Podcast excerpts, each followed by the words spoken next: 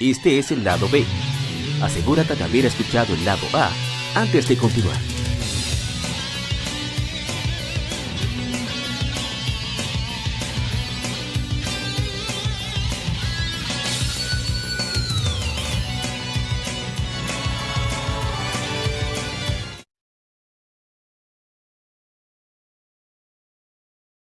El tema de la semana.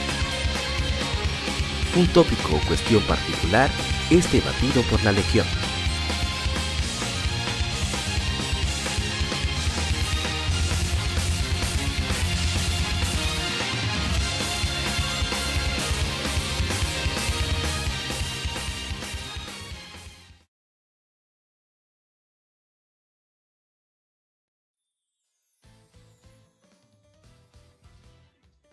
¿Qué tal, colegas gamers? Bienvenidos a un episodio más, a un lado B más de Legion Gamer Podcast, episodio número 162, el lado B. Aquí estoy con unos colegas muy queridos, muy cercanos para compartir una pequeña, un repaso rápido a las nuevas generaciones de consolas, de videojuegos. Una forma de conmemorar el cuadragésimo aniversario del Famicom. Vamos a quizás a hablar un poquito sobre eso. Lo que vamos a hacer es ver de manera general cada generación de algunas probablemente no tengamos nada que decir, pero de otras sí podemos decir, por ejemplo, en qué destacó según lo que entendemos nosotros, o los juegos favoritos de, de dicha, esa, generación, etc. Va a ser algo mucho más subjetivo y dinámico, creo yo. Así que vamos a presentar a los contertulios, como diría Ishidori de Modo 7 Podcast. Hablando de Modo 7 Podcast, aquí está lo más venenoso del mundo del podcasting. Hermano, la gente cobra de ese Modo 7 Podcast. Dígame, gente cobra, ¿qué se mueve? Muy buenas noches a todos. Muchísimas gracias por escucharnos nuevamente. Aquí estoy. Eh, pasé por una situación que en el tema anterior de aquí de Legión que no pude participar. Me dolió muchísimo realmente, pero estoy nuevamente aquí. O sea que muchísimas gracias por mantener la sintonía como estoy, estoy hablando como si fuera un programa de televisión, pero también se podría decir que sí si lo vemos de esa forma, si lo vemos de esa manera. Muchísimas gracias por escucharnos. Buenas noches, buenos días, buenas tardes para todos. Y pasando para la siguiente persona que nos acompaña, no sabemos si es una persona, un, un, un, ONI o qué. La Sama desde Retroact Entertainment. Dígame la Sama. Hey, hey, hey, que de nuevo, por aquí andábamos y, tú sabes, desde el Underworld. Sí, sí, sí. bueno, oh. realmente del Netherworld, como se dice en Disgaea. Así mismo. Bueno, y, y, por último, pero no menos importante, last but not least, como dicen los anglosajones, tenemos a Spinal desde, este, bueno, su canal de Expiner, que es de comentario y de videojuegos. O sea, de comentarios de videojuegos, pero también de mucho gameplay que he estado haciendo en su canal de YouTube últimamente. Y bueno, gracias por pasarte por acá. Spinal, por fin. Que suelte ese veneno aquí también. Oh. Hey, ¿cómo oh. mi gente? Tú sabes que yo siempre puedo... Eso mismo te iba a decir, porque tú dijiste que cobra venenoso y ahí está el señor Lajalito y yo, entonces te ponga tipo veneno. Algunos de ustedes, por ejemplo, han tenido tratado un videojuego que es su favorito y le han, todo el mundo habla bien, ustedes le sacan el defecto. Ninguno de ustedes hacen eso. Claro. Solo la gente cobra. Claro que sí. Claro que sí. Claro que sí. Lo que pasa es que eh, eh, lo que pasa es que la gente cobra, tú tienes que entenderlo. No es el hecho que saque el veneno, sino como que él dura una hora sacándole veneno, como chupándole y te le digo, pero ya, güey, ya, pero y él sigue ahí. es súper intenso. ¿Cómo así? Odio, con odio, con Oye, Sonic, pero con pila de odio. Sonic todo. Tú acabas y amargura. Tú no tienes perdón de nada. Diantre. Que yo le digo a Sonic. Pero ¿cómo así? Saludos a Víctor me falta de GameOverLA.com. Ya he recomendado mucho esa web. Es una web que de gente, de reviews de gente que sí juega, ¿no? De eso que si, el personaje tiene un oh. diseño que no le gusta, oh. que, que, sí o qué. Oh. No, esa gente no coge eso. Ellos le dan oh. el final oh, y ahí tienen un review de, de, de, de, gamers, de verdad. Y aparte de muchas noticias que también muchas páginas no cubren, es 100% dominicana esa web. Bien, seguimos. Ah, pues está bien. Ahí estamos viendo aquellos que escuchan el podcast a través de YouTube. Pueden percibir que están presentándose diferentes accesorios, juegos, etcétera, etcétera. Con el Magnavox Odyssey, que fue el que inició prácticamente este negocio. No fue el primer videojuego, pero sí el primer sistema dedicado a videojuegos para uso masivo. Es diferente. Eh, hubo ya varios juegos que se habían hecho en laboratorios en Estados Unidos, etcétera, etcétera, pero lo que se refiere a consolas de videojuegos, este sería el primero. Entonces vamos a arrancar rápidamente con los datos duros. Y bueno, tenemos las nuevas generaciones de consolas. La primera se dice que inició en 1972. Sus medios eran unos circuitos, unos boards de circuitos impresos y el CPU era un transistor, un diodo discreto de transistor de lógica con transistor. O sea que no era un procesador siquiera. Entonces, eh, rápidamente, no vamos a ver tampoco directamente la historia, solamente un overview. Eh, se, trata de la primera generación de consolas disponibles desde 1972 a 1983 consolas destacables de la primera generación incluyen la serie de Odyssey, incluyendo el Magnavox Odyssey 2, el Atari Home Pong, el Coleco Telstar y la Color TV, Color TV Game, que es, si la memoria no me falla, voy a comprobar ahora, es, sí, definitivamente, es la, primera, la verdadera primera consola de Nintendo. Es este aparato, Color TV Game Series, de 1977 al 80. También la generación culminó con la Computer TV Game en 1980 pero muchos manufactureros se, habían dejado del mercado por la baja que tuvo en 1977 y el inicio de la segunda generación. Y bueno, aquí lo que hay que destacar es que precisamente es eso, el inicio.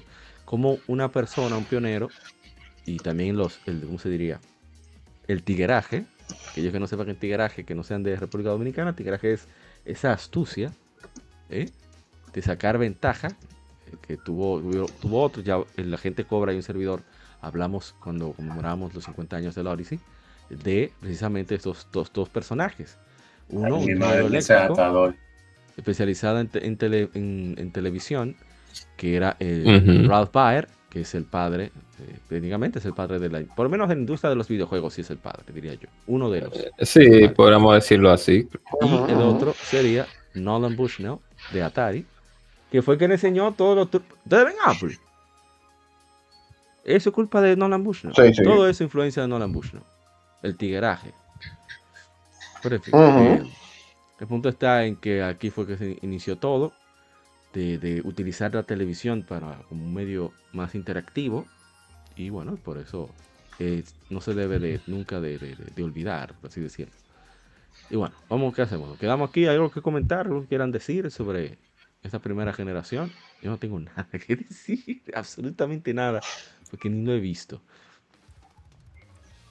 Eh, yo, yo no tengo tampoco, no es así tanto. Yo llegué a probar el Atari. Ya cuando estaba detrás de Nintendo, pero porque tenía una, una, o el, o el, Sí, ese mismo, 2600. Ah, no, pero aguanta ahí, aguanta, eso para la segunda generación. Espérate, espérate. Lo que te iba a decir era del atador, esos dientecitos, eso me trae mal, malos recuerdos. Eso da así.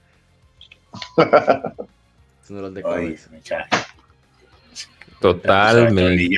Estos jóvenes no saben lo cómodo que tener un solo cable para audio y vídeo al mismo tiempo. Sí. Ay, Dios mío. Cuando se, y cuando se llama uno, uno de esos que tú tenías que pelear. Uf, entonces, sí. Meterle pelado, darle una marra ahí con el tornillo.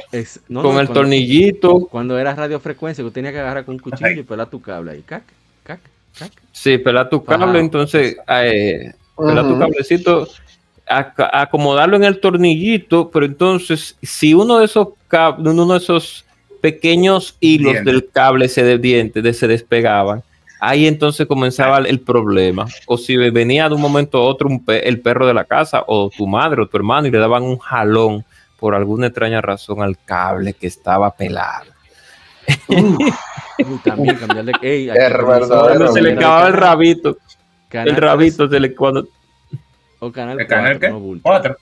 canal 4. Ah, no. Sí. Que, hay que destacar. Oye, que, y eso cogió un, un solo no, no, sigue, sigue, sigue. Que, que eso cogió un solo maldito óxido. Lo... ya lo está durísimo. quería destacar el hecho de que era precisamente aprovechando los rayos católicos. O sea, era aprovechando de qué, cómo funcionaba la televisión para poder crear esa alteración del uso de la luz, de los rayos. es, realmente muy ingenioso cómo esta gente trabajaron eso. Y bueno, vamos entonces. Ahí tienen los cinco mejores juegos de la siguiente generación. Y el primero es Colossal Cave Adventure, que es el texto. O sea, solamente paseando, haciendo un paseo rápido. The Oregon Tail, por igual, ahí tenemos un RPG, prácticamente. Space War, que se dice que es el primer videojuego. En laboratorios en Estados Unidos. Y bueno, no, no, vamos a, durar más aquí, porque creo que no hay. este es un, clásico. No hay por abundar mucho. Sí. Entonces vamos a pasar ya a la siguiente. Bueno, esto es una especie de resumen. Aquí, aquí vamos. La segunda generación, que en este caso estamos hablando de que lo destaca. De las consolas primarias sería el Channel F. Channel F es la primera consola que utiliza cartuchos. Eh, también está el Atari 2600, el Odyssey, Odyssey 2, el Television y el ColecoVision. Y aquí se comenzaron a utilizar cartuchos de por sí. Esa sería como la principal eh, adición que se, en esta generación. Aparte de que ya sí había un CPU, un CPU de 8 bits, de 1 a 2 eh, en cuanto a velocidad, el nivel, 1 a 2 MHz. miren cómo el control de Atari todavía hoy en día es el, como el enfoque principal. De cuando se habla como el símbolo de videojuego, quiero decir siempre se tiene de referencia el control de la Me da un calambre la mano nada más de ver. No, no, es que eso no sabe, eso no es para nosotros. Ese control era ultimate, ultimate incómodo. Bueno, no incómodo, pero, era lo que había realmente. Era lo que había. Entonces, yo jugué ahí realmente eh, en ese, en, el Atari 2600 llegué a jugar el juego de los pitufos eh, con un control de Atari 2600 en un Sega Master System, realmente. Sí, no más ah, yo llegué a jugar, yo llegué a jugar Frogger. Bárbaro. y es incomodísimo. José Damián Balcázar, que se dio la vuelta por acá. Muchísimas gracias. Ese es del coro de Mira cómo se ven esos gráficos, qué brutal. Mira el perro. En esa época, ¿eh? creo que. Ey, no, muchachos, eso era. Es un cambio radical. Tecnología de, touch notch. Del más No, eso, wow. Wow, nice graphics. Esto es, esto es 4K. en los 80. Tecnología touch. Eh, para mí que ellos hicieron, eh, que, que ellos lo hicieron por, asunto de, de, para que los niños supieran cómo utilizar radiofrecuencias militares y se armaba una guerra, mira, por eso, pues de esa forma. Dice, el texto dice, la segunda generación, entonces hubo también el primer portátil, que fue de, Dios mío, me olvidó la compañía. MB era, bueno, no me acuerdo. En fin, eh, el que no, Milton, no, Milton Braille. Fair Channel F. A ver si hay algo más de la segunda generación que tengamos por ahí. Y de esa nariz de esa ah, dama. Ah, míralo aquí. No es un caballero, de hecho. un caballero. no podemos estar asumiendo cosas aquí. Entonces, Fair Channel F, Atari 2600, Television, Odyssey 2, ah, Ya no quieren censura aquí también. El, en noviembre, de, ah, en YouTube de noviembre de 1976 con el lanzamiento de Fairchild Channel F. Esto fue seguido por el Atari 2600 en 1977, el Manavax Odyssey 2, o al cuadrado, porque debe ser cuadrado porque se ve chiquito, en 1978, en Television en 1980 y el Emerson Arcadia 2001, ColecoVision, Atari 5200 y Backtracks, todos en 1982. Al el final, final de la era habían 15 consolas. Mucho dinero lo que había para votar. 15 con, pero Dios mío, 15. O sea, aquí con 3 no, no podemos. Y estos tigres tenían 15, sí, con... esa, que era más caro en esa época. 15. Oye, yo estoy viendo fotos y yo no sé si son radio o si son teclados. Sí, o si son, o si son, mira, ese, el Epoch, ay, mi madre. y toca cassette, es, el, el, Arcadia, el Arcadia parece, déjame yo callarme porque hace un comentario sexista aquí del Arcadia. No, no. Sí, verdad, está muy YouTube, verdad. Eh, entonces, al final de la era habían 15 consolas diferentes. Todo coincidió con que fue muy influenciado por la er, época dorada de los videojuegos arcade. Eh, fue la popularidad e innovación del medio, resultó en muchos juegos de, segunda, de consolas de segunda generación, siendo Porsche Arcade, Space Invaders, el primer killer app de un juego arcade por importearse, que fue lanzado en 1980 para el Atari 2600 aunque eh, muchos juegos que publicó Atari antes fueron porteados al 2600 previamente. Coleco empacó Donkey Kong de Nintendo con el ColecoVision y se lanzó en agosto de 1982. O sea, un año antes de que saliera el Famicom. Que, bueno, hacemos este episodio para conmemorar precisamente el cuadragésimo aniversario del Famicom, que es la consola que realmente marcó la, tendencia de la industria. Incluso IGN, cuando IGN todavía funcionaba como antes de 2010, eh, ellos la, la, nombraron la consola más importante de la historia. Y yo no, no tengo eso. ¿Eh? El Famicom sí, pero yo No, pero yo te voy a decir algo realmente. Eh, aunque el Famicom. No, pero espérate. Em, vamos a discutir el Famicom ahora. Vamos a pasar a la tercera generación de una vez. Ah, bueno, bueno, está bien. tiempo. Ahora sí. Aquí van a presentar de Watch Mojo, aquellos que están viendo en YouTube. Es un top de los mejores juegos según ellos simplemente tener, eh. de, tenerlo de referencia, ¿no? Sabes que limpiarse siempre.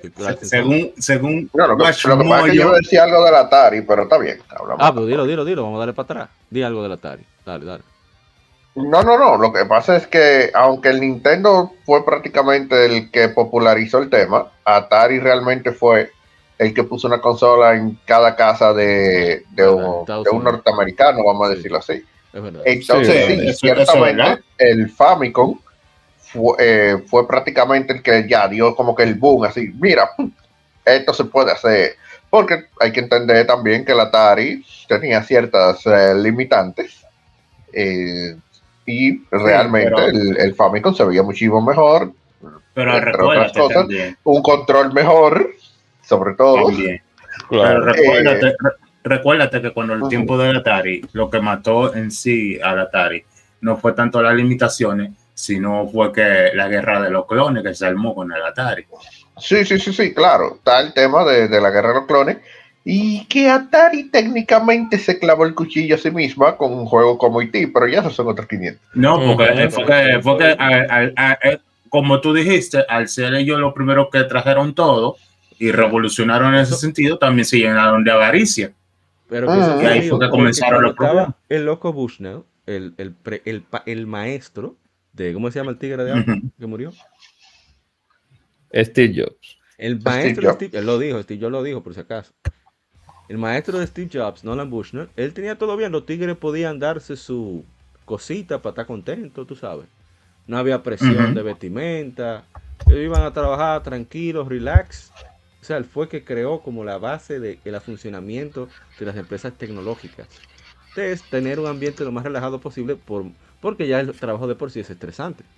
Entonces, fue que creó esa, esa digamos, esa forma de, trabajar en Silicon Valley. El punto está que sacaron a, a Donald Bush, ¿no? No recuerdo exactamente la razón ahora mismo. Y pusieron a un tigre que no entendía el negocio. Y comenzó a meter presión y a tratar de querer organizar de más algo que ya funcionaba. Y de ahí vino la caída. De que comenzaron a salir todos esos juegos malos, aparte de que no tenían ningún tipo de control para terciarios. Terciarios no, no, a, utilizar, a, crear juegos y los sacaban y estaban ahí en el mercado. No, y además de que ellos, ellos, como tú dijiste, eh, ellos tenían eh, varias consolas, entonces le hacían upgrade a la consola. Y entonces no había necesidad de solo upgrade si tú tocabas los discos. Entonces, eso, los upgrade fue tan innecesario que uno de los tigres de la competencia para hacer la maldad, la maldad dijeron, mira, esto toca los mismos juegos de Atari y es más barato. Ah, creo que fue el Charlie uno de los dos, que diga, que mira, aparte de que tenemos Donkey Kong, también corremos los juegos de Atari. también corremos juegos de Atari. Oye, oye, qué maldad. Oye, qué maldad, qué odio tuvieron esos, esos ese personal de marketing con que Mattel, ha sido ahora. No hay forma con Mattel. Mattel no cogía eso. Una cosa que desde que iba a salir el emulador en, en Xbox, One X eh, y para el Xbox One X, Nintendo de una vez, sí, Zero X, Zero Nintendo de una vez lloró, dijo, no, no, pero eso no va. pero en ese tiempo no estábamos en eso, dije que, no, que ha derechado doctor en ese tiempo. No, eso es verdad. Ah, se, hicieron el derechazo ahí. Una carnicería. No, que si eran ellos, yo no estoy seguro, ¿verdad? Puedo estar diciendo. Bueno, yo, creo que, yo creo que fue el ColecoVision. Pues, aquí está, vamos a ver. Ajá. Con el Covisión tenía un, control medio raro también, que parecía era un control de televisión. Un, celular. Sí, con, la... Sí, sí. Que tú le dabas vuelta. ¿Cómo, cómo era tan, parecido y tan diferente al mismo tiempo el aparato? O sea, eso era una locura. Ahí jugué yo un juego de los pitufos, me acuerdo yo. ah, pues, ah, pues con, con, él también tú hiciste lo mismo, porque él sí, dijo uno de los pitufos. Yo uno de los pitufos también. Y creo que ah, fue pues uno de los. que era con ese que venía Coleco. Sí, parece que fue con Coleco que jugamos, sí. Que yo no pude pasar de una escena que una araña bajaba. Yo, yo saltaba una Pero tú llegaste lejos porque yo ni a eso llegué. era saltando cerca y apareció una araña que bajaba. Y no te dejaba pasar y yo no sabía cómo pasar de ahí. Ahí fue donde yo me quedé. Ahora no, eso era un lío porque yo ni siquiera entendía cómo era el bendito control ese. Imagínate, yo estaba jugando Nintendo en esa época y eso estaba ahí donde mi primo. Es que Nintendo era. Y, yo, ¿cómo rayos se juega esa vaina? Eh, hay que ser sincero. Es que tú pasar Nintendo. de esos aparatos de segunda generación a Nintendo con eso, esa cruceta y todo eso bien definido, eso tenía que ser un upgrade del carajo, una mejora del cielo a la tierra. Oye, pero, pero te estoy diciendo, oye, de un, después del crash de los videojuegos, tú vení con esa consola que revolucionó todo, porque está bien, nosotros podemos criticar a Nintendo por lo que sea, pero en ese tiempo, mira, eso, eso salvó lo que es los videojuegos y la industria, la gente pudo... Estadounidense, exacto.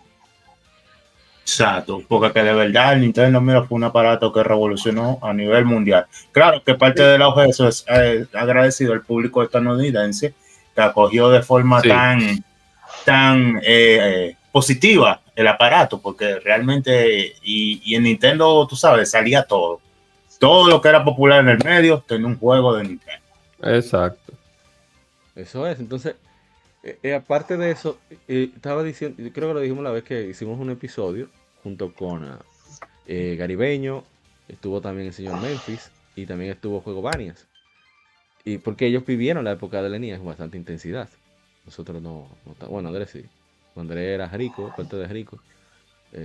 tenía no, pero yo llegué a, yo llegué a participar en yo llegué a participar, no, no así a nivel de rico, pero sí tenía vecinos. Yo, llegué, a participar cuando ya, ah, el, yo, eso sí, yo, llegué, la llegué en su tiempo. Ah, tú ves que te estamos diciendo que, que, somos millonarios, porque yo, yo no entiendo, porque que, ¿por qué me hacen hablar? Cuando, porque, uno de... yo, yo, yo, me la mandaron de Puerto Rico, a mí me la mandaron de Puerto Rico. Oye, ah, eh, ¿y cuántos de aquí tenemos? De aquí tenemos, ah, nos mandaron de Puerto Rico. Oye, el primer Nintendo que yo le puse la mano Oye, fue como a los cinco años yo se lo puse a la Nintendo. Mario, a los cinco años, la primera Mario. Yo llegué a tener mi Super Nintendo cuando ya el, Super ya estaba ya eh, yo tuve de, suerte. de salida ya. Cuando yo nací, salida. Nintendo estaba aquí ya. Ah, por suerte. Porque yo tenía. no, porque ya yo estaba, ya estaba aquí. Porque el Nintendo. ¿El qué año fue que el, el, qué año fue que 85 en Estados 84, 85. 83. Oye, sí. oye, esa vaina. Cuando salió el Nintendo y yo lo llegué a probar, y el Nintendo tenía como, como 5 o 6 años. No, pero que, bueno, 93 por ahí. En mi caso, como yo tengo eh, cuatro hermanas que, que menos me lleva, lleva como 8 años, 9 años ya estaba aquí el aparato. Entonces ellas jugaban, esperaban a que yo perdiera, que era de una vez, seguían jugando. Pero en fin, eh, el punto está en que Yoshiki, creo que es Yoshiki Okamoto, que fue uno de los cofundadores de Flagship, el estudio que desarrolló los dos The Legend of Zelda para. Ah, bueno, y el de Game Boy Advance también, Zelda para Game Boy Color, los Oracles y Minish Cap. Eh, también él fue responsable productor de muchísimos juegos, joyas que hizo Capcom. Él dijo claramente en un documental que hicieron la televisión japonesa sobre los, oye, ¿cuándo? Los 20 años del Famicom, o sea, de 2003. Y él dijo, es que, o sea, el PlayStation es súper importante, pero el Famicom, o sea, el Nintendo, es importante porque nos enseñó a nosotros como desarrolladores que había espacio para otro tipo de juego que no fuera solamente de puntuación. Que podíamos contar historia, podíamos recrear una aventura, podíamos hacer una variedad de géneros que si nos quedábamos en arcade no íbamos a, siquiera no. a, considerar. Eh, es una realidad. Eh, yo eso yo digo, repito, estoy de acuerdo en decir que el aparato más importante fue el Famicom, el Nintendo. En ese sentido. Sí, el más influyente. No estoy diciendo que es el, y el pionero. Pero, pero, es el pionero. el, pionero. todo el mundo tenía, oye, en Estados, Unidos, porque en República Dominicana ya eso caso aparte, pero allá en Estados Unidos, todos los niños pudientes de clase media, todo el mundo tenía un Nintendo. Eso estaba en el hogar de todo el mundo. Y eso no solamente fue en sí a nivel de juego, estamos hablando que fue el aparato que hizo que la gente le importara la música de los juegos, la, la, imagen, los gráficos, cuando yo me refiero a los gráficos, los colores, todo eso. Y realmente ahí fue que se tomaron esa, que la gente decía, cógelo, no solamente el juego, es todo eso. Sí, sí, los, mismos. no tenía esa ventaja. la casa en toda la casa de, gente pudiente de Estados Unidos tenían un Nintendo. Y en la casa de y en la y, en la casa de, de, Andrés también había y había también. bueno, antes de seguir, mira, hemos comentado muchísimo y no dimos ningún dato. Dice, ok, la tercera generación, definida como la era de los 8 bits, que inició el 15 de julio de 1983 con el lanzamiento japonés de dos sistemas, el Family Computer, el Famicom, que es el, que, el 15 de julio eh, cumplirá 40 años, y el Segas SG-1000, que era un aparato con muchas specs bastante inferiores comparado, pero al mismo tiempo. el Famicom no, mm. fue lanzado fuera de Japón, fue remodelado y mercadeado como el Nintendo Entertainment System para Occidente. Bueno, también en otros lugares. Así es. Esta generación por suerte. el fin del crash de los videojuegos de 1983 y un cambio en dominio de las manufactureras de consolas caseras de los Estados Unidos a Japón consolas portátiles no eran una parte importante, no fueron parte importante en esta generación. Y Game Watch, la línea de Game Watch que inició en el 80 y al Mitchell Bradley Microvision, esa es la primera consola portátil con cartuchos intercambiables.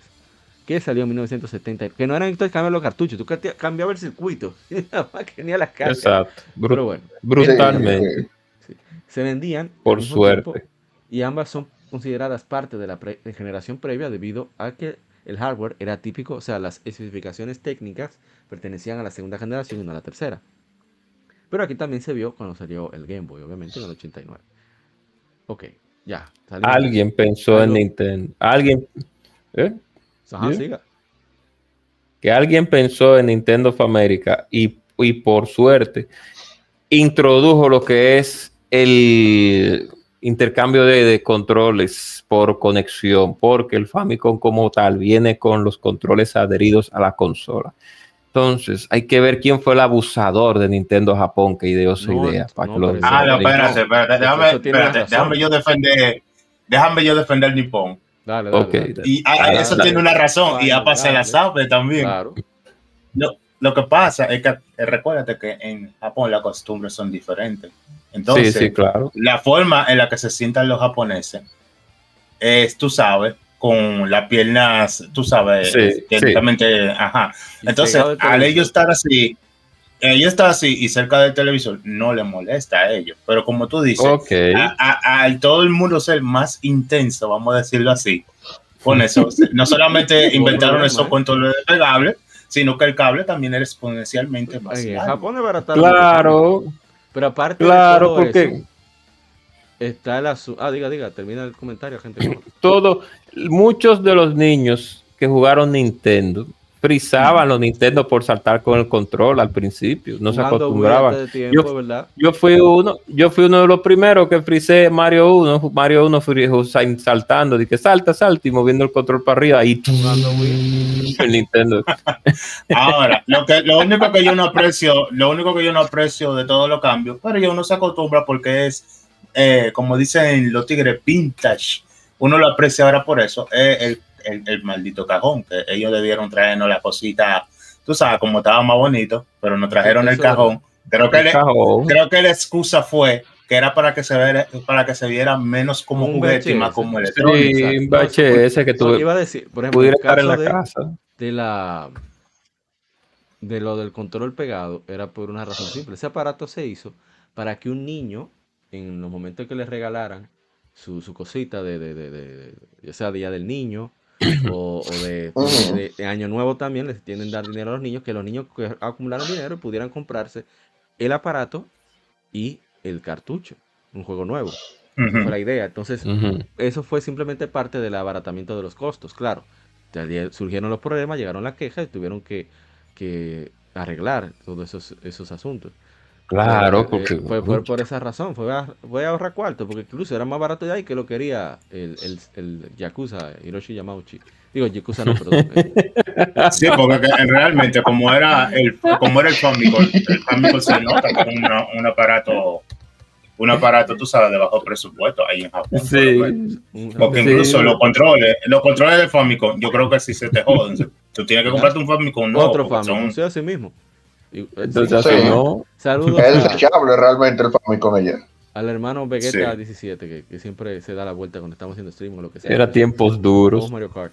En fin, entonces, también entonces era tiempos duros en Japón. SG-1000, que luego se convirtió, eh, o sea, aquí en América tuvimos la suerte de que se lanzara la versión mejorada, que es el, el, el Mac, ¿cómo se llama? Eh, eh, ¿La Sama? El Mac Match 3 es Mark ¿Cuál? 3. El, el, el Mark 3 que ese aparato. Sí, o sea, yo no estoy hablando de funcionalidad, no estoy hablando de juegos, estoy hablando de estética. Para mí, de los aparatos que mejor se ven. O sea, ese, juego, ese aparato es. Sí, muy bonito. El, el Mark es, 3. Eso es verdad. El Mark ah, 3 ese, ese era el que, el que coge la cinta hacia arriba, ¿no? Ajá. Ajá.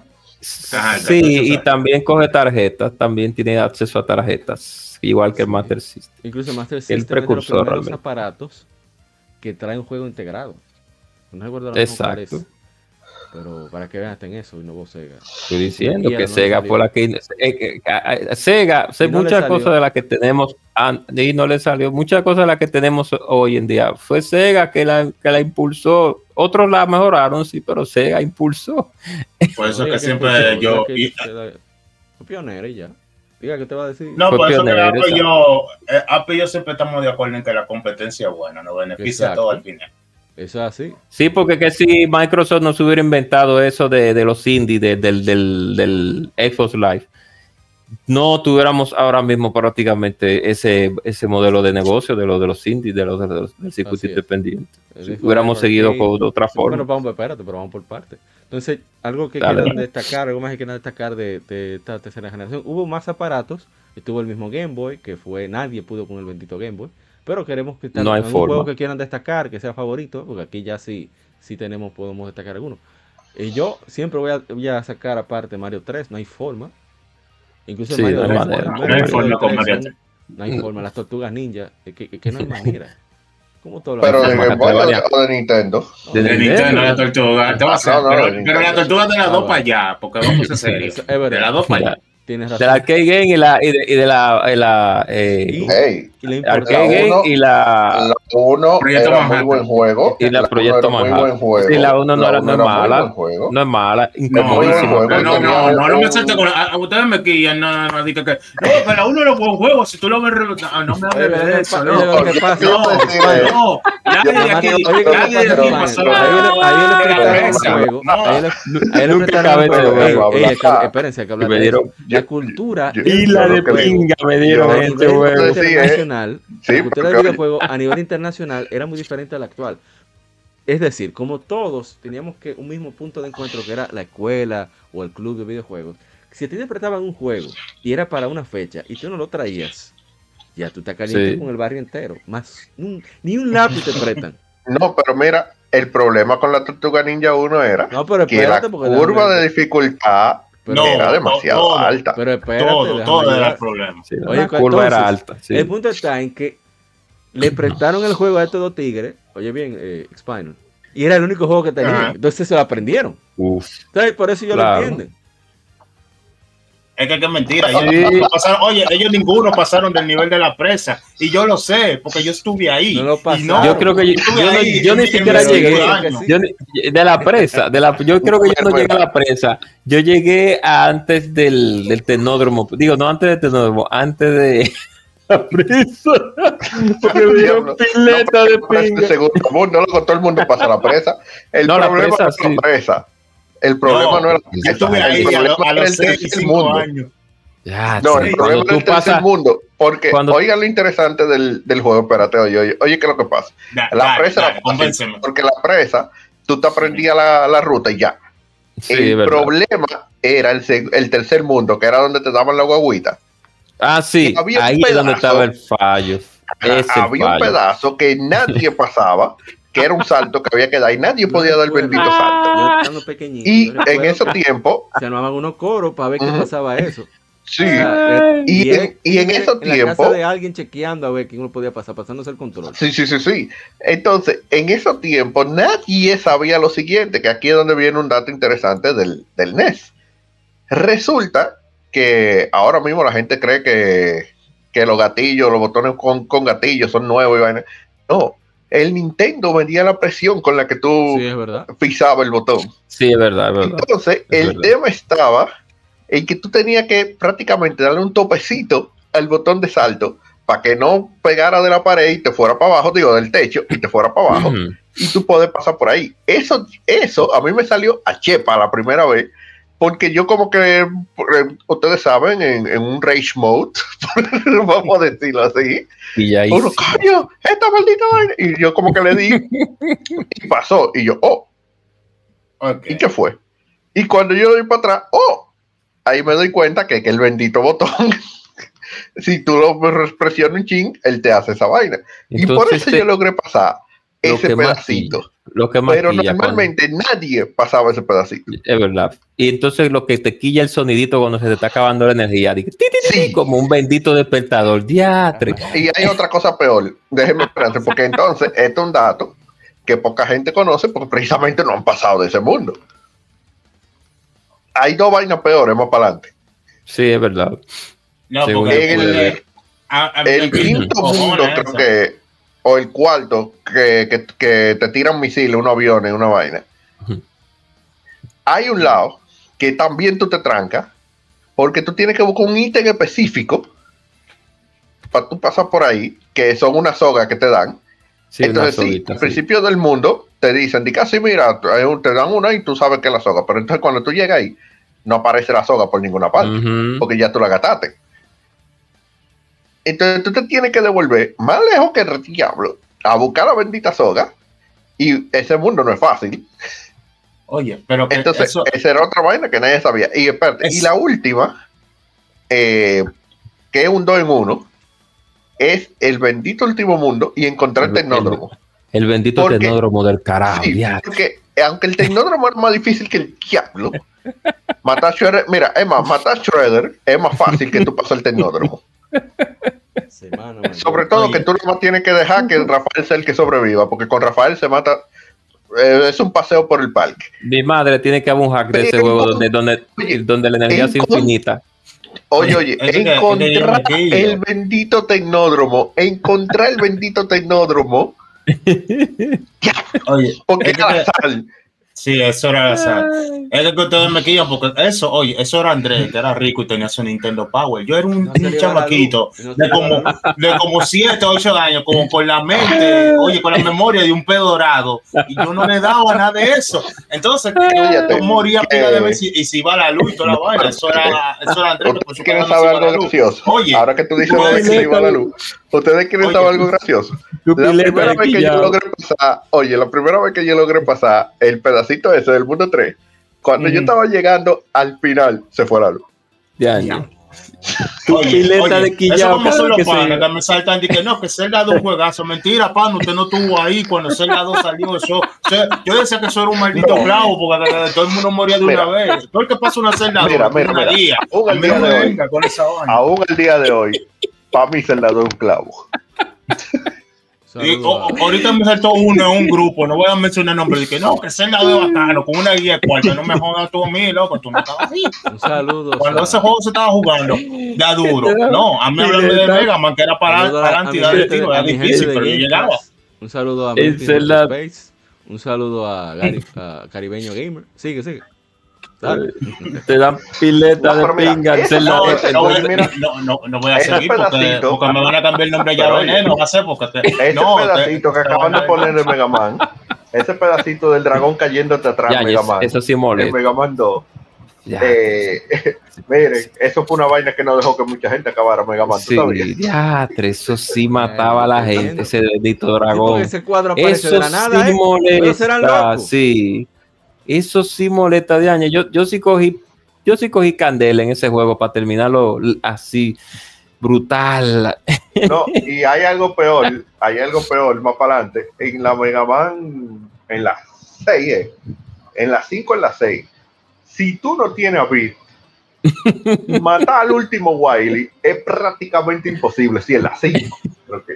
Porque él se mete en la vaina, entonces él, se mete allá arriba. Entonces, para tú pegarle un golpe allá arriba, eso es casi imposible. Tiene que tirar la Beat. No, pero en la Mega Man. Oye, no te preocupes, si tú no tienes el magneto, si tú no tienes el magneto, la Venga Man 1, que es una arma secreta, tú no la pasas.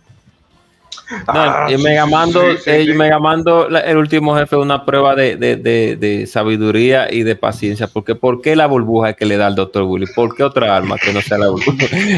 porque, porque el arma más mierda del juego, casualmente. Tú sabes que por culpa de Mega Mando. ¿Quién fue el hijo de su padre? Por culpa de Mega Mando, por culpa de Mega Mando, yo cada vez que llego a donde Willy, que llegaba a donde Willy, yo le tiraba encima todas las almas a ver cuál era que bajaba. ¿Quién fue en Caco que dijo, vamos a poner una burbuja, vamos a darle con la burbuja? en Caco de año, sí. Bueno, eh, ya para ir cerrando, que con odio fue que, lo... que esta generación es tan importante que pilares actuales de, los videojuegos de las franquicias más queridas nacieron aquí. Estamos hablando de The Legend of Zelda, Eso es verdad. Mega Man. Eso es verdad. Sí, sí, sí. Eh, Final Fantasy, Dragon Quest también.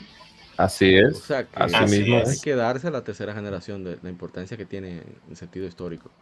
No, casi todas las, las franquicias importantes eh, y no tan relevantes ya, porque hay muchas que han muerto. Castlevania. Exacto. Que, Ahí está Tetris también. Que, que de hecho Castlevania en cierto modo no empezó en, en NES, fue, en MSX. Exacto. Dicen que sí, que la de MSX fue después de la de Nintendo. Hay un, hay un, hay una soberbia con esto. Hay una discrepancia. ¿Dónde explotó? Sí, hay una fue en, que dice, en dicen que la, la, primera de verdad fue la de Nintendo y después tiraron la versión. Sí, hay algunos que dicen que, que, fue así y otros que dicen que fue la de MSX. Eh, pero, pero, bueno. A mí lo dicen porque consideran que la de Nintendo fue la que puso a Castlevania en el mapa al mismo tiempo. realmente dicen que, exacto, que la de Nintendo fue la que realmente le, eh, vamos a ser sinceros, aunque Metroid salió en Nintendo, la Super Metroid fue que puso Metroid en el mapa. Sí. Exacto, sí, es verdad, es verdad. De hecho, y, y dicho de paso, es una de las franquicias que nació. Eso es verdad. Y es una de las franquicias que nació. No, y el Game Boy. Y la, y la Metroid, la Metroid 2 de Game Boy ayudó mucho también. Sí, sí. ayudó la Metroid 2. Ahí hizo su Sí, parte. sí, porque había mucha gente con, con Metroid que de hecho, que por eso yo pensé que iban a mencionar el tema del Game Boy, porque uno de los juegos realmente hasta cierto punto importantísimo eh, del Game Boy es la bolita rosada que no era rosada cuando estaba en el Game Boy, por cierto. Sí, es verdad. ah, por cierto, déjame, déjame mencionar un dato rápido, un rápido de Nintendo que, que a ustedes les va a interesar. Ustedes saben que como el Nintendo revolucionó, muchos de esos juegos y recibían mucha venta y muchas secuelas, no era ni siquiera porque eran de buena calidad, sino porque el Nintendo era un aparato popular y se compraban en más. Sí, ¿verdad? Claro. Por eso muchos juegos, ustedes dicen que diablo, ¿cómo este juego tiene segunda parte? Pues porque en la época de Nintendo todos los juegos eran como populares, hasta el sí, Y, y, además que a veces tenían hasta precios reducidos, los niños los compraban. Ah, este juego nuevo paquete. No, y que había algo eh, que bueno, eso es un spoiler quizá de algo que se va a hablar más adelante en una charla que se va a dar por ahí, cuando ya yo puedo hablar de diré que lo que, pero eh, hay una realidad ahí y es el tema de las portadas.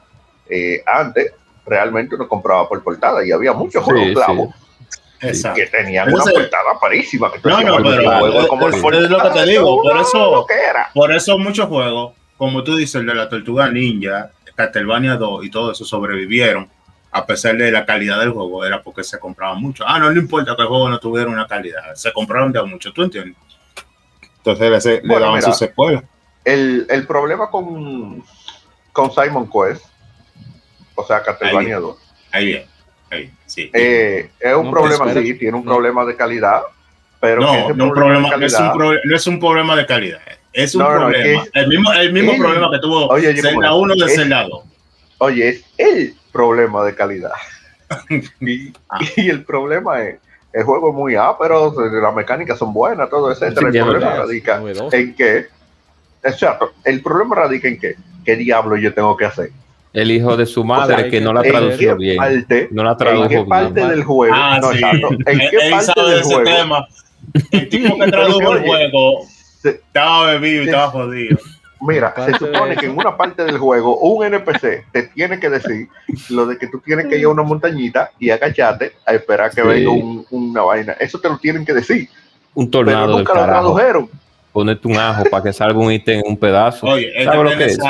en esa era todos los programadores huelían. El tigre que estaba traduciendo para Nintendo no estaba en sus mejores cabales.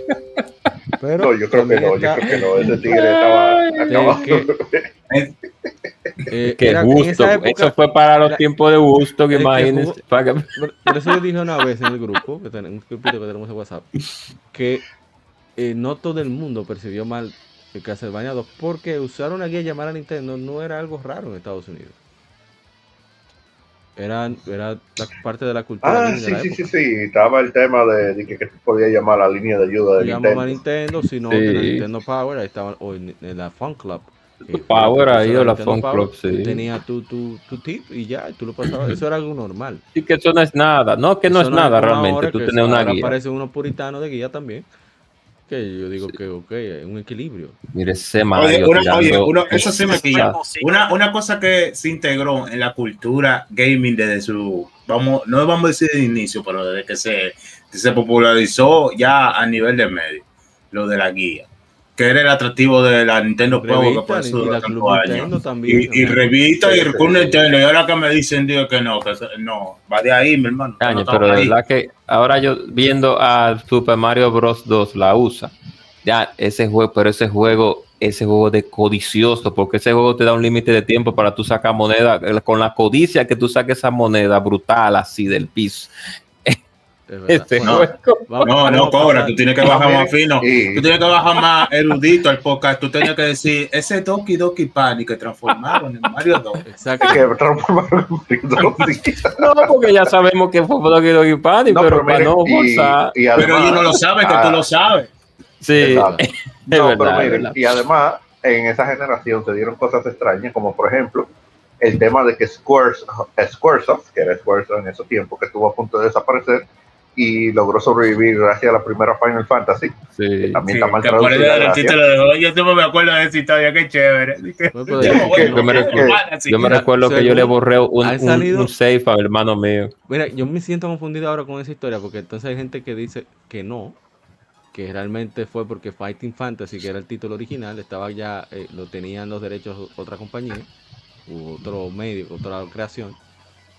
Pero hay una entrevista que vamos a leer en la, en la próxima lectura gaming, que es de la revista de EGM, sí, Electronic Gaming Monthly de. Mire, te iba a decir, oye, eso yo lo leí un EGN y yo le creo a EGN. Oye, eh, yo mismo te iba a decir eso. Una EGM de, dos, del 2000, que era conmemorativa, tenía portada de Final Fantasy 9 y dice, él dice claramente, no, lo que pasa es que sí, ese trabajo, no hablaba de que si Square Enix estaba en condición económica, bueno, mala, sino que dice, ese era mi último trabajo, si no salía bien, yo me iba. Eso es lo que él dice. Entonces, yo no eso mismo te mencionar. Porque yo, le iba, yo le iba a mencionar que Square, eh, aunque ahora todo el mundo lo conoce por hacer RPG, o mejor dicho, skin de Devil May Cry últimamente, oh, el oh. tema es que en ese tiempo Square hacía hasta juego de carrera, porque no sé si ustedes recuerdan a Rar Racer. Sí, no usa juego, por cierto, sí. Y pues, no, sí, uno, de los, uno, de los no. responsables. Oye, cada vez que Andrés le tira a Final Fantasy Nomura le pone un zipper a uno de sus personajes. Sí, sí,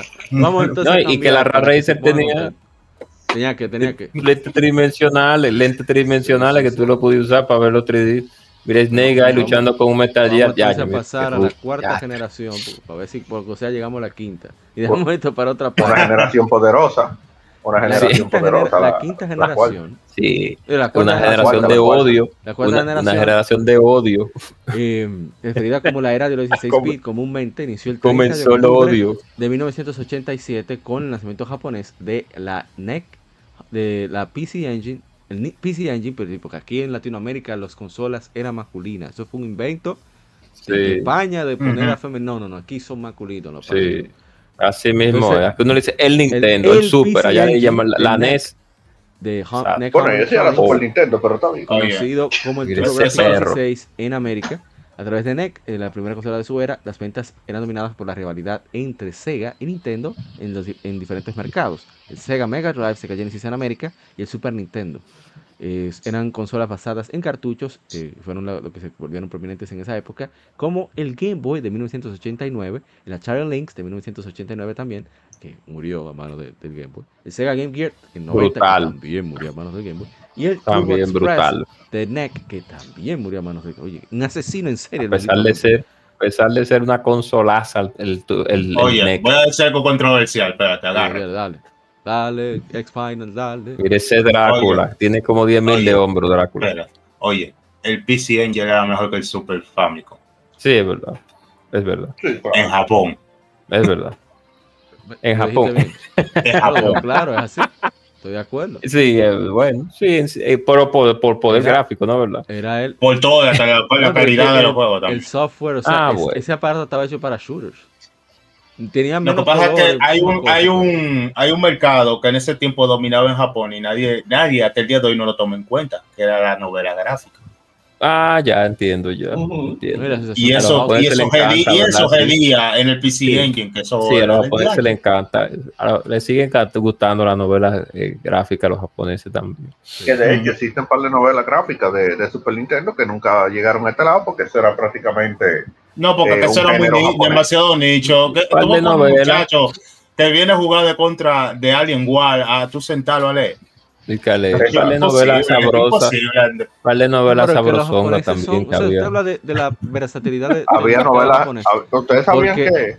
Pero oye, ¿ustedes sabían que había novelas hentai en el Super Nintendo? Sí, yo sé, yo llegué a ver par de novela erótica en un... Me sorprendo de la gente. ¿Qué te estoy diciendo? ¿Qué te estoy diciendo? Que ese era el mercado, ese era el mercado del PC También Esa vaina erótica ahí fue que comenzó. Estaba plagado de muchos shooters. Shooters eran súper populares sí, en Japón. Muchos Incluso sí, es verdad. ellos hacían un torneo nacional de shooter. Incluso es verdad. Eh, eh, el Capulinita. El ¿Eh? Oye, Ay, Fishing Engine corrió un... Ha, sido mamá. Ay. Pero que estamos hablando de los shooters. Sí, corrió un Fishing Engine. Estamos hablando oh, de los oh. shooters oh. 2D.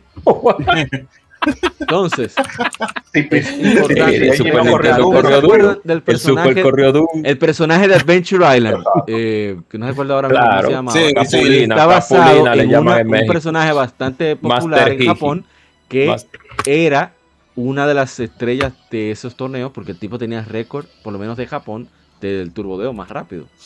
Nadie podía ganar el ese Pidgey, como se ve. Oye, mira, el personaje de Super Island, el americano, el americano, el, el, porque hay un lío ahí con, con Super Island que, que, son como dos juegos diferentes.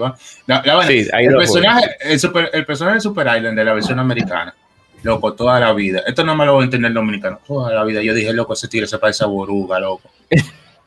loco, mi madre que sí que se parece a Boruga, ese tigre. Debería de ponerle así, Boruga sin los bigotes, Boruga sin los bigotes. Loco, ponte la gorra, loco, es igualito a Boruga, búscalo para que tú veas. Se supone que se lo Wonder Boy 1, que lo hicieron la gente de Wonder Boy que esa nada más salió para Sega. Entonces, era de Sega, era de, Sega. Entonces fue la gente de Hudson que lo hizo, pero entonces lo que hicieron fue, ok, tú te vas a quedar con la marca, pero la mecánica no la vamos a dividir.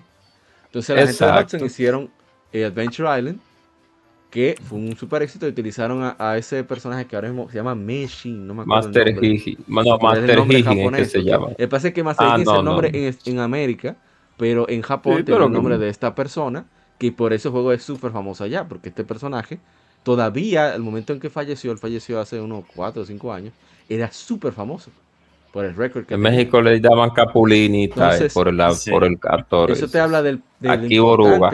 que fue el PC Engine en Japón, o sea, fue East en Occidente Oye, mira, llegó pero a una vaina del PC Engine, el PC Engine, claro. Entonces, eh, un aparato que, que, que, que dale, que su banda. Y fue el primera, la primera consola de videojuegos en utilizar discos compactos como medio. Sí, es verdad. O sea, aquí se iniciaron muchísimas cosas. Mira quién está ahí. Entonces, la leyenda de Zelda. Aparte de eso, lo mejor, lo en esta, en esta generación fue cuando se comenzó a marcar ya la, las identidades, las identidades de las diferentes franquicias, o sea, Final Fantasy 4, el mismo Zelda. La Ocarina del Tiempo, mira ahí donde el Dragon Quest se cimentó todavía más. También Míralo ahí, tú. la quinta generación. ¿Cuál es la quinta generación? Perdón, ¿cuál es la quinta generación? La del, la del 64 ya. La del 64. Sí, 64. Ah, esa es la mm. generación. Mira ese plomazo. La mm. generación de que todo el mundo quería un pedazo de cartuchazo. Ya lo sabes. Mira ese cartuchazo que está tirando ahí. Mm. Eh, Específicamente, esa es la generación. Mira, hablando precisamente una competencia bastante férrea entre, entre el, el Nintendo y Sega que eso también claro sí, sí, la, la, la, el mercado. la guerra de la consola la guerra del odio hubo odio en esa, en esta, ahí, ahí, se va, ahí se va lo personal no diga que, no diga como ahora diga que somos amiguitos no tanto así que Howard Lincoln que era el, uno de los vicepresidentes de, de, Nintendo escribió un poema tirándole puya a Kalinsky Sí. Ganaron, no me acuerdo qué, qué, sitio fue. O sea, él pagó una publicación, un periódico de California, nada más para embromar a Kalinsky. A ese nivel era que estaba. Ese odio. Oye, ese, esa, sal, es que esa salsita. Si no me creen, pueden chequear el, el documental de Console. Mira quién está ahí, Sion Papá, Sion Papá, mira. Oye, yo, yo pagué oye, para a mí, no, a mí no me importa, a mí no me importa lo que diga la gente. Oye, oye, yo extraño, yo extraño ese tipo de competencia. Yo le sí, es verdad, decirlo, que lo que más me molesta de, a partir de la séptima generación es que todo el mundo quiere ser amiguito con no mentiras, se tienen odio. Y algo bueno que ha sucedido, y es odio, no diga que dique. Algo bueno que pasó con este asunto de, de, Microsoft, de, FTC, el teatro para Activision Blizzard King, es que salieron email que demostraban, con esto vamos a destruir a Sony, así a la clara. Y Sony también quiere destruir a Xbox. Eso no es mentira. Esa es la verdad. Es que, es que eso se sabe. Lo que pasa es que por, las redes sociales quiere todo el mundo parece un santo. ¿no? Oye, eso, eso, tiene, eso, tiene, un lío, esa, esa decisión del juez, que el hijo del juez está, está no, no, déjalo ahí. Sí, no estamos hablando. Entonces, mira quién está ahí. Eso, es otro tema. Mire, mire, mire. mire. Entonces, Oye, siguiendo con lo que dijo. Ay. Final Fantasy VI. Final Fantasy V. Sí. Eh, no, no, pero que, que, que, no se ve aquí. Oigan.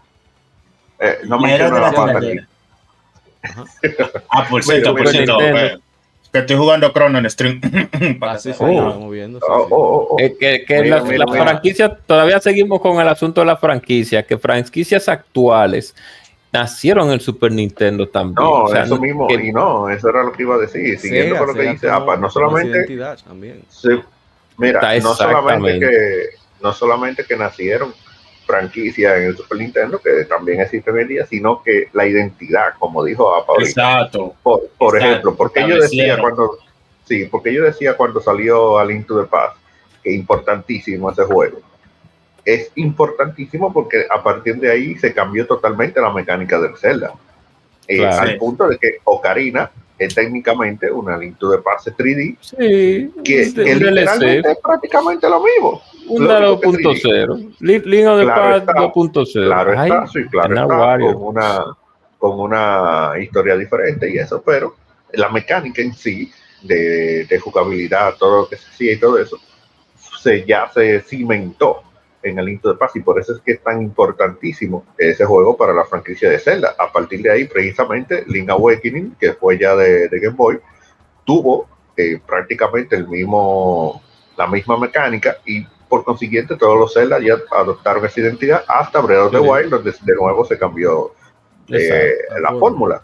Y hay otro juego, por ejemplo, ahorita mencionaron Final Fantasy IV, que precisamente veníamos de Final Fantasy del 1 a la 3, aunque aquí la conocemos como Final Fantasy 2, porque nunca ha salido la, la 2 y la 3, pero en la Final Fantasy de la 1 a la 3 realmente era más roleo, en el sentido de que literalmente los personajes solamente eran, eh, vamos a decir que, eh, avatares de la persona que, que, estaba jugando. Excepción de la 2, que teóricamente tiene un tanto de, historia, o sea, los personajes sí tienen, fue como que el primer intento de, darle como un, un de, personalidad a los personajes, pero obviamente no funcionó del todo.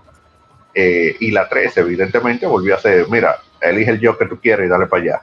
Exacto. Y, eh, ¿qué pasa? Que en la 4 perdimos el tema de, tu poder elegir el job de, los personajes pero en cambio nos dieron personajes con personalidad. Mm, no, no, no, acuérdate que cuando, espérate, espérate, espérate, espérate. La 4, estamos hablando de la 4 original, ¿verdad? de, la 4 original. De la 2. Sí, ah, de la DC, sí, sí, ¿verdad? Sí, tiene razón. Sí, la DC, sí.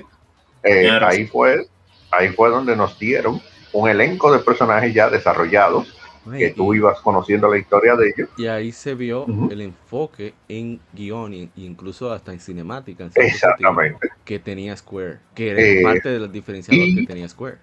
Y, exacto, y sobre todo, eh, Final Fantasy IV fue, ya empezó a jugar con el tema de la TV de, en cuanto a la barra de, espera, de batalla pero claro está, no estaba del todo pulido, hasta realmente Final eh, Fantasy V. Eh, eh, el, famoso, el, famoso modo 7, Eric.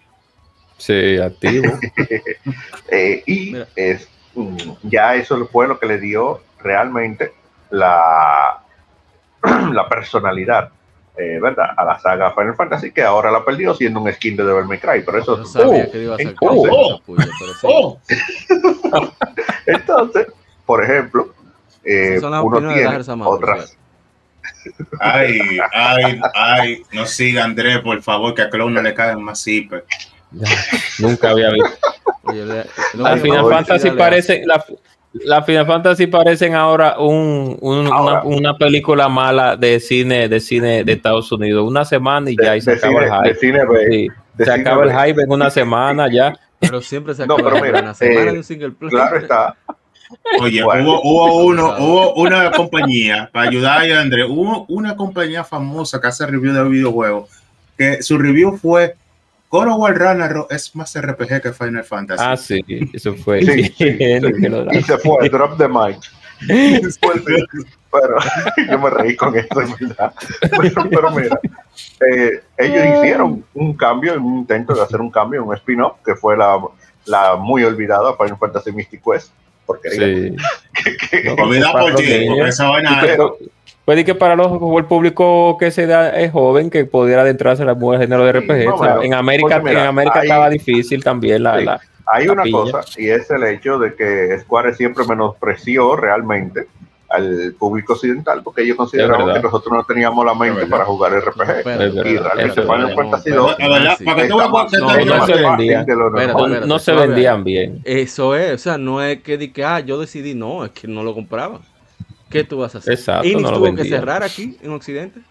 Sí, exacto. no, no, no, no, no, pero no era por tema de venta. Ellos, ellos lo que decían era que nosotros no teníamos no teníamos la mente para jugar RPG, que no íbamos a entender ah, los, espérate, espérate, pero, Andrés, yo voy a tirar algo. De mecánica y eso. Espérate, yo voy a tirar algo, espérate, espérate. Dale, dale, espérate. Después de decir, después de decir Creomana, después de decir Creomana, en tirado una vaina muy paradójica, porque tú saltas de, de, de, de por ejemplo, el Secret Humana, ¿verdad? Tú juegas, que eso es eso.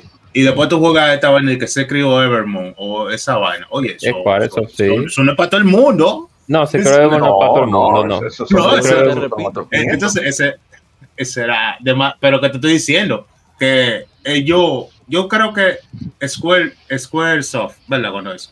Yo creo que Squaresoft, eh, ellos suavizaron el género de RPG ni siquiera fue con la Final Fantasy 3, yo creo que fue con Chrono Trigger que ellos suavizaron. No, la 4. No, Final Fantasy 2, la 2, de este lado, es más fácil. Y la 6 también, realmente, que, es la, que es la 3 aquí.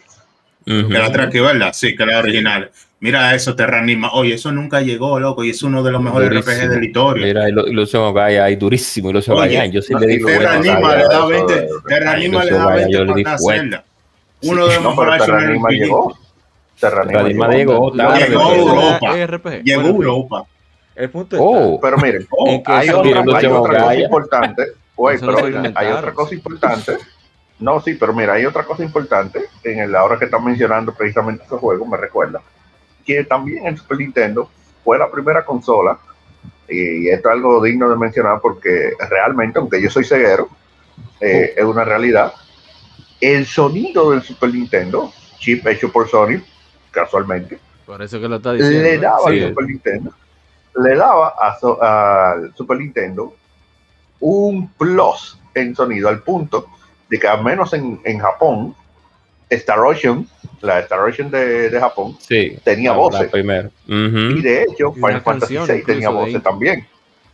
La no ópera estaba cantada. La ópera de. Final Fantasy VI, sí, la ópera de Final Fantasy VI en japonés está cantada. Mira, O sea, ahora tiene que- su. una interrupción para un anuncio. Sí, Ahora que sale ahí Comic Zone, los hermanos de Modo 7 Podcast hicieron un podcast dedicado a Comic Zone junto a Así mismo es. Master, uno de los eh, artistas de cómic más eh, co- reconocidos de aquí de República Dominicana, un artista internacional. Y bueno, chequen ahí que, que es bastante interesante lo que Sí, y- sobre este juego. y realmente, y, así, y, que- y haciendo spam, la razón por la que mi programa de cómic con Leorian se llama Comic Zone es precisamente por el juego, Por el juego. Oh. Oh. es por el juego de Comic Zone. Ah, Entonces, Siga, siga. realmente, como, como decía, ese sonido, había juegos que aquí lo tenían, por ejemplo, Air Defense Force, que es un juego de, de nave, tenía, eh, ellos Sí, mencionaban eh, algunos soniditos y que laser, que Sí, qué, y verdad. cosas así. Pero así ya, así con voz y eso, en Japón, eh, tú- claro, esos cartuchos eran más caros, evidentemente. Era más caro porque tenía más mega. Eh, y, un chip, tuvimos, y chip de sonido específico. exactamente, Bueno, también de sonido, tuvimos- de procesador también, incluso tanto para Sí. Mega Man y para otros juegos se utilizaron desde el NES. Exactamente, esa era la eso ventaja iba. de, de- del Super Nintendo también. Que tú le hacías upgrade Exactamente. el Sega Genesis no El famoso, el famoso FX. Sí, Exactamente, que- El CP de. Capcom, CP, CPS. La razón por la que, sí. la razón por la que an- eh, nuestro amigo rico Andrés no podemos conseguir gracias al más Mega Man X3, Ajá, porque, el chip FX eh, hace que el juego sea se dispare carísimo. Mira, Wargin ahí, Wargin 2, durísimo el juego. Que está- Una Ahora, Edward Jim, Pero- yo escuché que la parte 2 es mejor en Super Nintendo, pero la 1 es la mejor de la de Sega. El Sí. realmente. Sí. eh, Fue revés. No, el- es bueno. El Wargin 2 en Sega Genesis no es que es mala, lo que pasa es que tiene menos efectos visuales que la de Super, pero es prácticamente el mismo juego.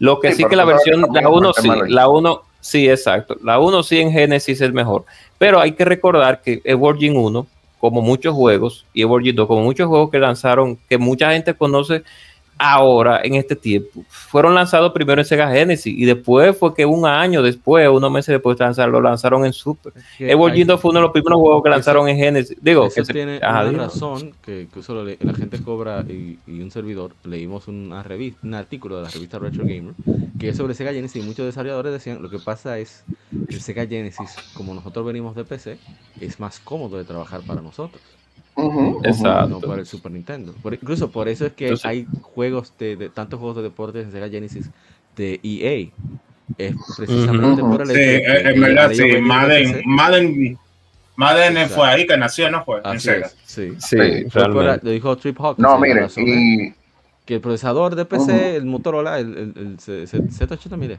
Z8, Z8 Sí, sí, sí, es Uy, el mira mismo que que está utilizaba la ahí. PC de aquella época, entonces. Dale. Centauro, dale, Centauro. Pero miren, el tema es, hablando ahora de Sega, porque Fuerza resplandeciente, no bulto. hablando de Sega, Sega también tuvo sus eh, eh, sus avances con el Genesis. Claro hay algo que que, hay sí. que destacar y es la torre de cartucho. Le hace Claro. eh, El primer Sonic DLC. El primer con el DLC. De, de- sí, sí, sí, con el DLC de, de Sony Knuckles. La expansión física. El primer DLC Sí, físico consola. Realmente, más que un DLC era una expansión en realidad. Sí, una expansión Pero que lo, lo interesante del caso de eso es, no es solamente que tú podías jugar Sony Knuckles eh, independientemente, ¿verdad? Sino que si tú ponías el cartucho de Sony 3, tú jugabas con Knuckles en Sony 3. Ujú, Pero Sony si tú 2. ponías el cartucho de Sony 2, tú jugabas con Knuckles en Sony 2. Eso es Exacto. increíble. Exacto. Y O también te, compra, o te compra la Sony Collection Plus y no pasa por ese trote más nunca. también. Pero No, pero estamos hablando No, de- estamos hablando del estamos Puedes jugar 94, Sonic 2 y 3 del con 90. aim inclusive en la, en la Origin. Sí. Sí, exacto. Aquí estamos hablando del 94. Eso era, yo me No, recuerdo. cuando bien, yo aprecio, yo aprecio todo eso. También aprecio Sí, la, par- la parte en la que Sega te vendió un ter- el 32, el Sega CD, y tú lo conectabas a los tres la factura de la luz te subía. Ya tú sabes. Y atención. Te, ven- te vendían hasta una- un, pack- un bundle con una regleta especial. Para que te cupieras toda la fuente. Para que te cupieran toda la bendita fuente. Porque, eran fuertes y de la grandota, ¿no? De, la, grande, de la grande. Coño, porque entonces, ya. Bueno, un, era, el 94. No, mira que está ahí Dalton ahí. Denle en candela Dalton ahí. Era el 94, imagínense ustedes. No, pero también está el hecho precisamente que, que iba a mencionar el 32X, que también es parte de realmente de esa generación, aunque teóricamente son 32 bits, supuestamente. El 32X, el 32X es el expansion pad de Sega antes de y, el Sega CD. Un momento, antes de continuar, saludos a Edwin Elías Olio. Gracias por pasarte por acá. Continúa, continúa. Yo te iba a hacer una pregunta, Andrés. Hay un juego de Sega. hay un juego de Sega que es como Star Fox, de carrera. Yo nunca me acuerdo del nombre de Juego de Sega, que es como de Star Fox, de carrera. Sí, que es como de carrera, pero que tiene, cuando digo que es Star Fox, es que tiene la misma gráfica, así polígona. Ese, se llama, no, no, no, ese juego se llama Driver Simulator, no, es driver, no es de simulación, que uno de simulación. Algo interesante es que hay, eh, Mira, aquí está ahí Snatcher, uff, durísimo. de 32X en Sega también. Symphony of the Night originalmente era un proyecto para 32X. Oye, ah, sí, es verdad. Yo sí, yo escuché. Porque Castlevania. Ah, una cosa que quería decir, cuando. Dele, dele, eh, doctor, dele, dele, No, porque yo te iba a decir que Castlevania eh, también era muy popular en Sega Genesis. Ah, eh, porque, por ejemplo, Rondo, tuvimos, sí, tuvimos este, el, el la PC Engine la PC Engine tuvo la, la Rondo, fue, creo. Sí, el PC Engine fue Rondo que tuvo. Y nosotros tuvimos la versión chopeada en Super Nintendo, que fue la Castlevania X. Entonces también tuvimos Super Castlevania 4. Durísimo. Pero del, lado de Sega tuvieron la otra, que era la, la, la, Blue, Line. La Blue Line. Era otra cosa que era, era bueno, también era retador. Iba a decir eso, que pasa algo que no pasa ya, que no pasó ya después de la generación del 64, que es que en Super Nintendo y en Sega Genesis prácticamente el mismo el mismo, la misma saga e, era diferente. Por ejemplo, en Super se jugaba de una forma y en Genesis se jugaba de otra, y era en el mismo juego. En muchos casos se dio así. Por ejemplo, te tiraban la Animaniacs, la Animania de, de, Konami, de, Super Nintendo, que era de una forma, y te tiraban la Animania de Sega, que era fue de Sega que la desarrolló, y te la tiraban de otra forma, que era muy, era muy divertido ver que un mismo juego, con un mismo nombre, y que salieron un mismo año a veces también se jugara de dos formas muy diferentes. El mejor, eh, el, mejor el ejemplo más notable de eso, la, la, la, Dino. Sí, la, Dino también. La Dino también. Y la Batman, la Batman Return también. Sí, la Batman, y Robin. Batman Return y Batman y Robin también. Miren que está ahí. Eh, y la Power Ranger también. Y la Power Ranger, Calle este Furia 2. Durísimo. Es lo mejor. Las mejores cosas. No, esa es la 3, creo. Que. hicieron muchas compañías, por ejemplo, la gente de, de I se fue donde Falcon, formaron Quinte, de ahí tenemos estos juegazos que mencionamos ahorita. Sí. Lucian Ogaya, Terranima, Brainlord tenemos. Y ahí salió también esta gente de Ancient, que son los que hacen, hicieron Street of Rage, por lo menos el 2. Sí. Eh, Koshiro, Ayano, Koshiro en la cabeza, los dos hermanos. Eh, la gente se iba, la gente se iba y formaba su compañía de mucho crecimiento. nació Harvest Moon en esta generación también, que ahora están ah, juegos de granja. Y Harvest Moon es el padre de, de, esa. De ese sí, que por cierto, para el que no lo sabe, que la pusieron en la Nintendo eShop, la Harvest Moon. La, de Super Nintendo también está en oferta. La de está ahí? 1 está a 4,50 creo. Y la de la de PlayStation 2 también está disponible en, en PlayStation 4, aquellos que les interesa. Entonces eh, son, son infinidad de, de, cosas que se en la, en la, También comenzó a, a probarse así un poquito lo del online. Con, uh, Exacto. El Satellaview para explorar los juegos. El Satellaview. Y el, Sega, el, Sega, el, Sega, tuvo un servicio. El Sega Channel. El primer servicio antes del Xbox Live, el, Sega Channel. el Game Pass, el, precursor del Game Pass. Literal. Literal. pero el no, que iba a decir que la Mega Man Willy War era exclusivo de, de ese servicio. De Satellaview, sí. Y con el Sega Channel, claro. con Sega Channel era lo mismo que el, que el Game Pass. Tú, por un cierto dinero, tú tenías una suscripción de, para descargar juegos vía internet. O sea que Sega, Sega hizo, como vuelvo y digo, Sega hizo dos, varios aportes importantes, tengo que decirlo, porque la verdad, oh, primero, uno de los primeros expansores de juegos en una consola, que fue la, la Sonic y Y segundo, claro, eso convino, claro que sí. Al principio sí se, discutió mucho, no se discutió mucho, pero después al fin y al cabo se, uno se dio cuenta que sí, que, que, debía de que, que, que funcionaba. realmente, realmente, si tú querías, si tú quieres la verdadera experiencia de Sony 3, tú tienes que fusionar la Sony no con Sony. Claro, y ahí te dan ahí. y ahí te dan todo el mundo que como Claro, la historia completa, el, arco completo del juego es así. Y el Sega Channel, que es el precursor del Game Pass y el precursor de Evo Live también, por así decirlo. Es el precursor, si lo podemos de esa forma. Eh, el, problema, el problema de Sega al final del día fue que ellos mismos se dispararon en el pie innecesariamente. Pero ya lo sabe, ya. Plomo ahí en Doom. Plomo, plomo, plomo. como debe de ser. aquí tenemos aquí, pero para el que está a través de YouTube, tenemos unos comerciales. Lo que, pasa es que, lo que pasa es que hay mucha gente que quizás no lo sepa y, y considera que Doom es algo que salió por ahí, que sí yo qué, pero miren, lo que, lo, los que tuvimos la oportunidad de jugar Doom en PC fue una revolución la verdad sea. Hablando, y cuando estamos hablando de PC, estamos, no estamos hablando de, de no, es MC2. estamos hablando de PC eh, con Windows 95. Ya ustedes, saben, en el 95. Es que el tema es que tú puedes usar el mouse. Eh, de hecho, en Contum precisamente fue donde se, más o menos se comenzó a popularizar el tema del mouse.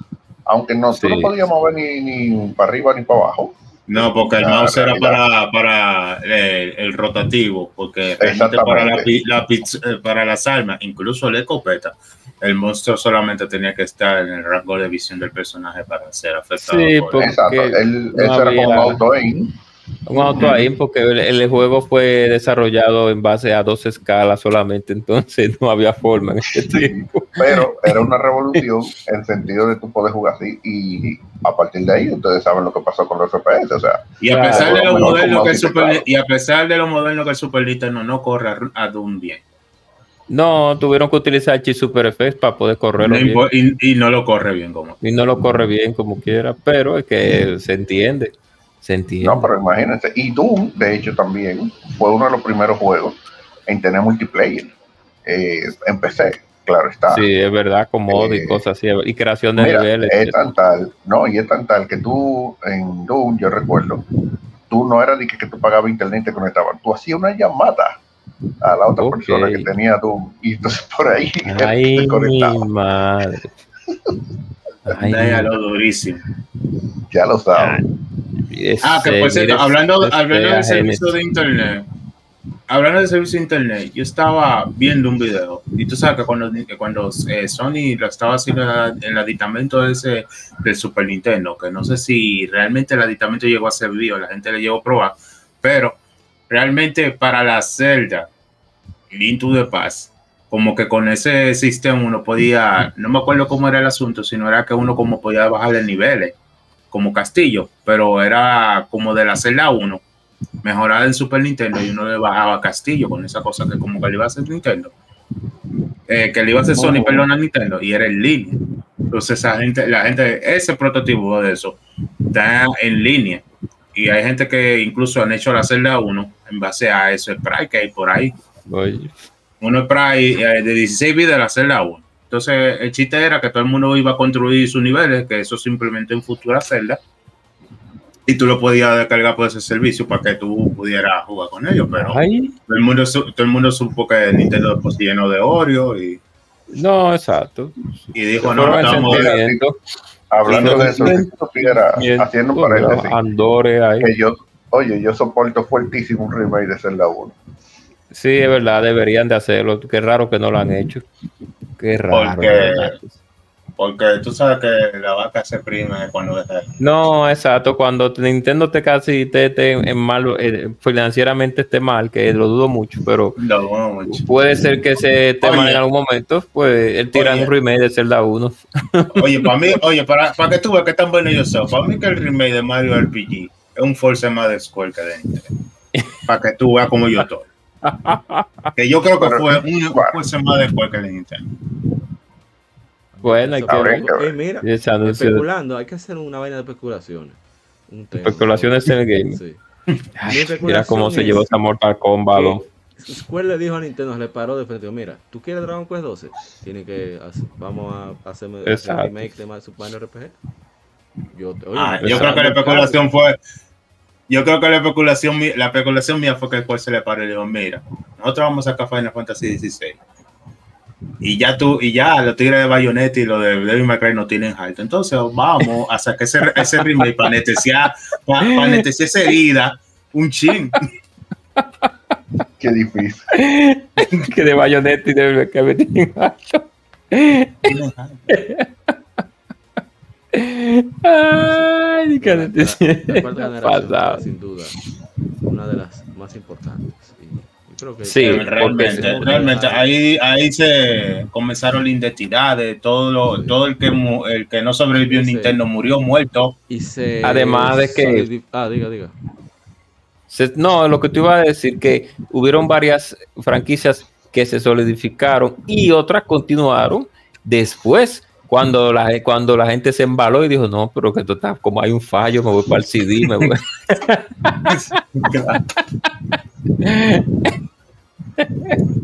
O sea, ahí fue que comenzó como Moisés, se dividieron las aguas. Sí, no, espérate que como un fallo. Uno yo, tengo, su lado. yo tengo que comprarle los lo, lo, lo, a Nintendo y, entonces yo ah, por los tercer par y no vamos a sobrevivir. No, va, no, vámonos de aquí. Ah, diga, diga. No, no, no, esa es la próxima generación, también sigue, sigue. Que aquí se, lo, se solidificó mucho, les estandarizó el negocio, porque si bien Nintendo lo organizó en la tercera generación, pero puso ciertas medidas bastante yacuzoides. Sí, así mismo. Seguimos, sentido en la época seguimos con. Era para evitar que hubiera otro crash, sobre todo en Occidente. Seguimos. Ah, seguimos con, las, con, con, los sentimientos Yakuza que impuso Yamaguchi. Sí, pero la férrea competencia que tenía Sega hizo que Nintendo tuviera que eliminar esas reglas. Aflojarlo, tuvieron que aflojar. Incluso eh, dejó que, le, que después de una ingeniería inversa, pues estos de, EA. E de EA, pues dijera, mira loco, yo te voy a pagar tanto y tú me das, yo saco todos los juegos en tu consola. Y podemos abundar. Sí, no me importa. Lo que, no, pues, para allá. Dijo, los primeros bundles realmente los primeros bundles fueron en Sega Genesis que salieron, literal, los primeros bundles de, tres juegos en uno. De, digo, no, mentira, fue Nintendo, pero Sega lo solidificó más, lo, lo, lo, enmarcó más. y, y, digo una cosa, pues, voy, a decir una cosa, las primeras compilaciones salieron en Super Nintendo, los primeros remaster salieron en Super Nintendo literal con Super Mario All Star. Los primeros. Pero los primeros remakes salieron en Genesis con, con los juegos que lanzaban de Nintendo No, espérate, literalmente Super Mario All Star son las dos cosas. Es, son una compilación y un remake también. Porque esos bueno, le diríamos remaster. Podemos decirlo remaster porque le cambiaron nada más los gráficos. Si lo ¿Cómo que los gráficos? No, le cambiaron muchas cosas aparte de los gráficos. Eso, pero tú sabes. Eh, Tal vez error. Eh, eso, está, eso, eso, está a debatir, pero está bien. Vamos a está a debatir porque, el, porque el remake. Claro, porque el si hablamos de remake, sería ya en Sega con los juegos de Nintendo que lanzaban para Sega Genesis, que lo, lo, lo, pimpeaban. ¿Cómo hacen ahora? Una pimpeada y le agregaban una cuantas cositas a la versión de, de Genesis que no tenía la versión de Nintendo. Como el caso de la Batman eh, la Batman Return of the Joker, que de Nintendo, es desarrollada por Hudson Soft, pues, en Sega Genesis, lanzada para la misma consola, pero eh, tiene, comparte mucha diferencia. Que tú mencionas, mencionan a Hudson Soft, y yo me olvidó la idea que iba a decir ahorita, pero bueno, ojalá vuelva. Hudson Soft está una situación tan particular porque ellos diseñaron la consola de TurboGrafx, eh, el PCH, prácticamente. El formato de tarjeta se lo vendieron primero a Nintendo, pero Nintendo dijo, no, yo no voy a darte ningún tipo de regalía porque mis regalías son mías. Exacto. Ellos fueron los que se inventaron la famosa la tarjeta de, Famicom Disk System, fue uno de los que trabajaron en eso. Incluso también Hudson Soft fue quien hizo el software que se usaba para desarrollar juegos de Nintendo, que era el Family, eh, ay Dios mío, ¿cómo se llamaba? Basic, basado en Basic, pero adaptado para funciones con el, para llevarlo, compilar para Famicom. Entonces, eh, pero a pesar de eso, tú veías juegos de Hudson en Sega y en Nintendo también. Así mismo es, así mismo es. Entonces, ¿y si tú supieras que, y si tú supieras que Hudson era como una compañía como Heavy, haciendo juegos. Sí, yo era bastante. Yo no, era heavy. Todavía hoy, Andy Cube, que es el estudio responsable de los Mario Party, ellos son los miembros de Hudson desde esa época. Mm, son los mismos pero, pero no van bajo el nombre de Hudson ya. No, se llama Andy Cube y son parte de Nintendo, son un estudio interno. pero Hudson era bacano, eh, ellos fueron los que inventaron Bomberman. Y, y, ellos negociaron para ahí, o sea, ahí llegó aquí al nivel que llegó. El 1 y 2 para el Turbo Graphics fue porque Hudson fue que se encargó de eso, junto con Alpha System. fue muy duro realmente. Y bueno, entonces yo creo que no hay mucho que O sea, quisiéramos seguir hasta la. No, sí, hay que, hay que cortar, hay que cortar. Pero no, eso vamos a dejarlo para después.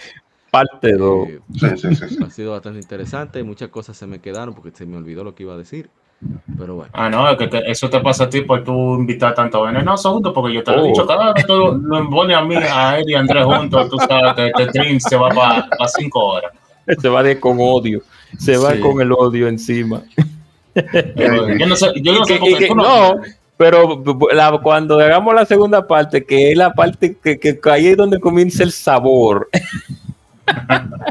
del Play, Play Saturn 64, y es que viene lo bueno. Oye, pero ahí es que yo tengo, oye, ahí es que yo tengo veneno. Ahí, ahí fue que un tigre se puso como, como este tipo de la película, el que dice que tu maldita y se lo dijo a Zelda, digo a Zelda no Sega, lo que se va a hacer que su maldita madre. Emanuel Sánchez Orduña que se, se une al podcast. Y ya, se me fue otra vez la idea. En fin, eh, que precisamente en esa generación fue que Sega se fue a pique por tal de. Sí. Oh, eh, cuando Nintendo le hizo. El, el, el, Nintendo se hizo un nuevo, un nuevo rival y al mismo tiempo hizo al asesino de Sega. Ya lo sabes. Eso fue, son ni una novela, loco, tuvo ese desenvolvimiento como eso. La idea va a ser, la idea que tenía antes era tratar de cubrir todas las generaciones en este podcast, pero por problemas técnicos, gracias a Edesur de República Dominicana, se comenzó más tarde. También eh, que el tema se hizo mucho más intenso de, lo esperado. Entonces vamos a dejar esto para continuar en la próxima quincena, en el episodio número 163 pero la idea era hablar de preservación ya en el siguiente episodio, pero vamos a dejarlo para el 164. Sí, hay, hay diferencias encontradas. ¿Quieren algo que quieran agregar para cerrar sobre estas cuatro generaciones que revisamos? Vamos a comenzar con el más venenoso, uno de los más venenosos, la gente cobra, de modo 7 podcast. Recuerda decir las redes Bueno, así es. Recuerden que modo 7 es modo 7.com. primero del tema y después usted dice lo de la Ok.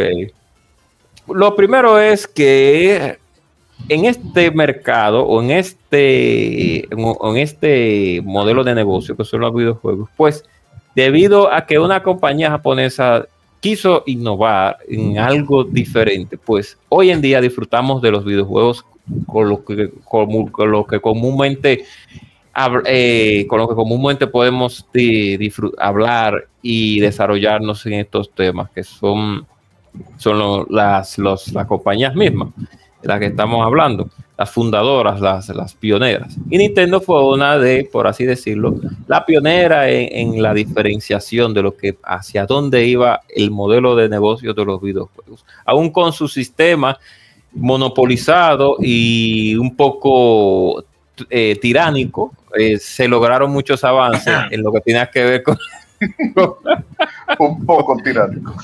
sí, se logró. Se lograron muchos avances gracias a que también hubo una marca que quiso hacerle frente, que fue Sega.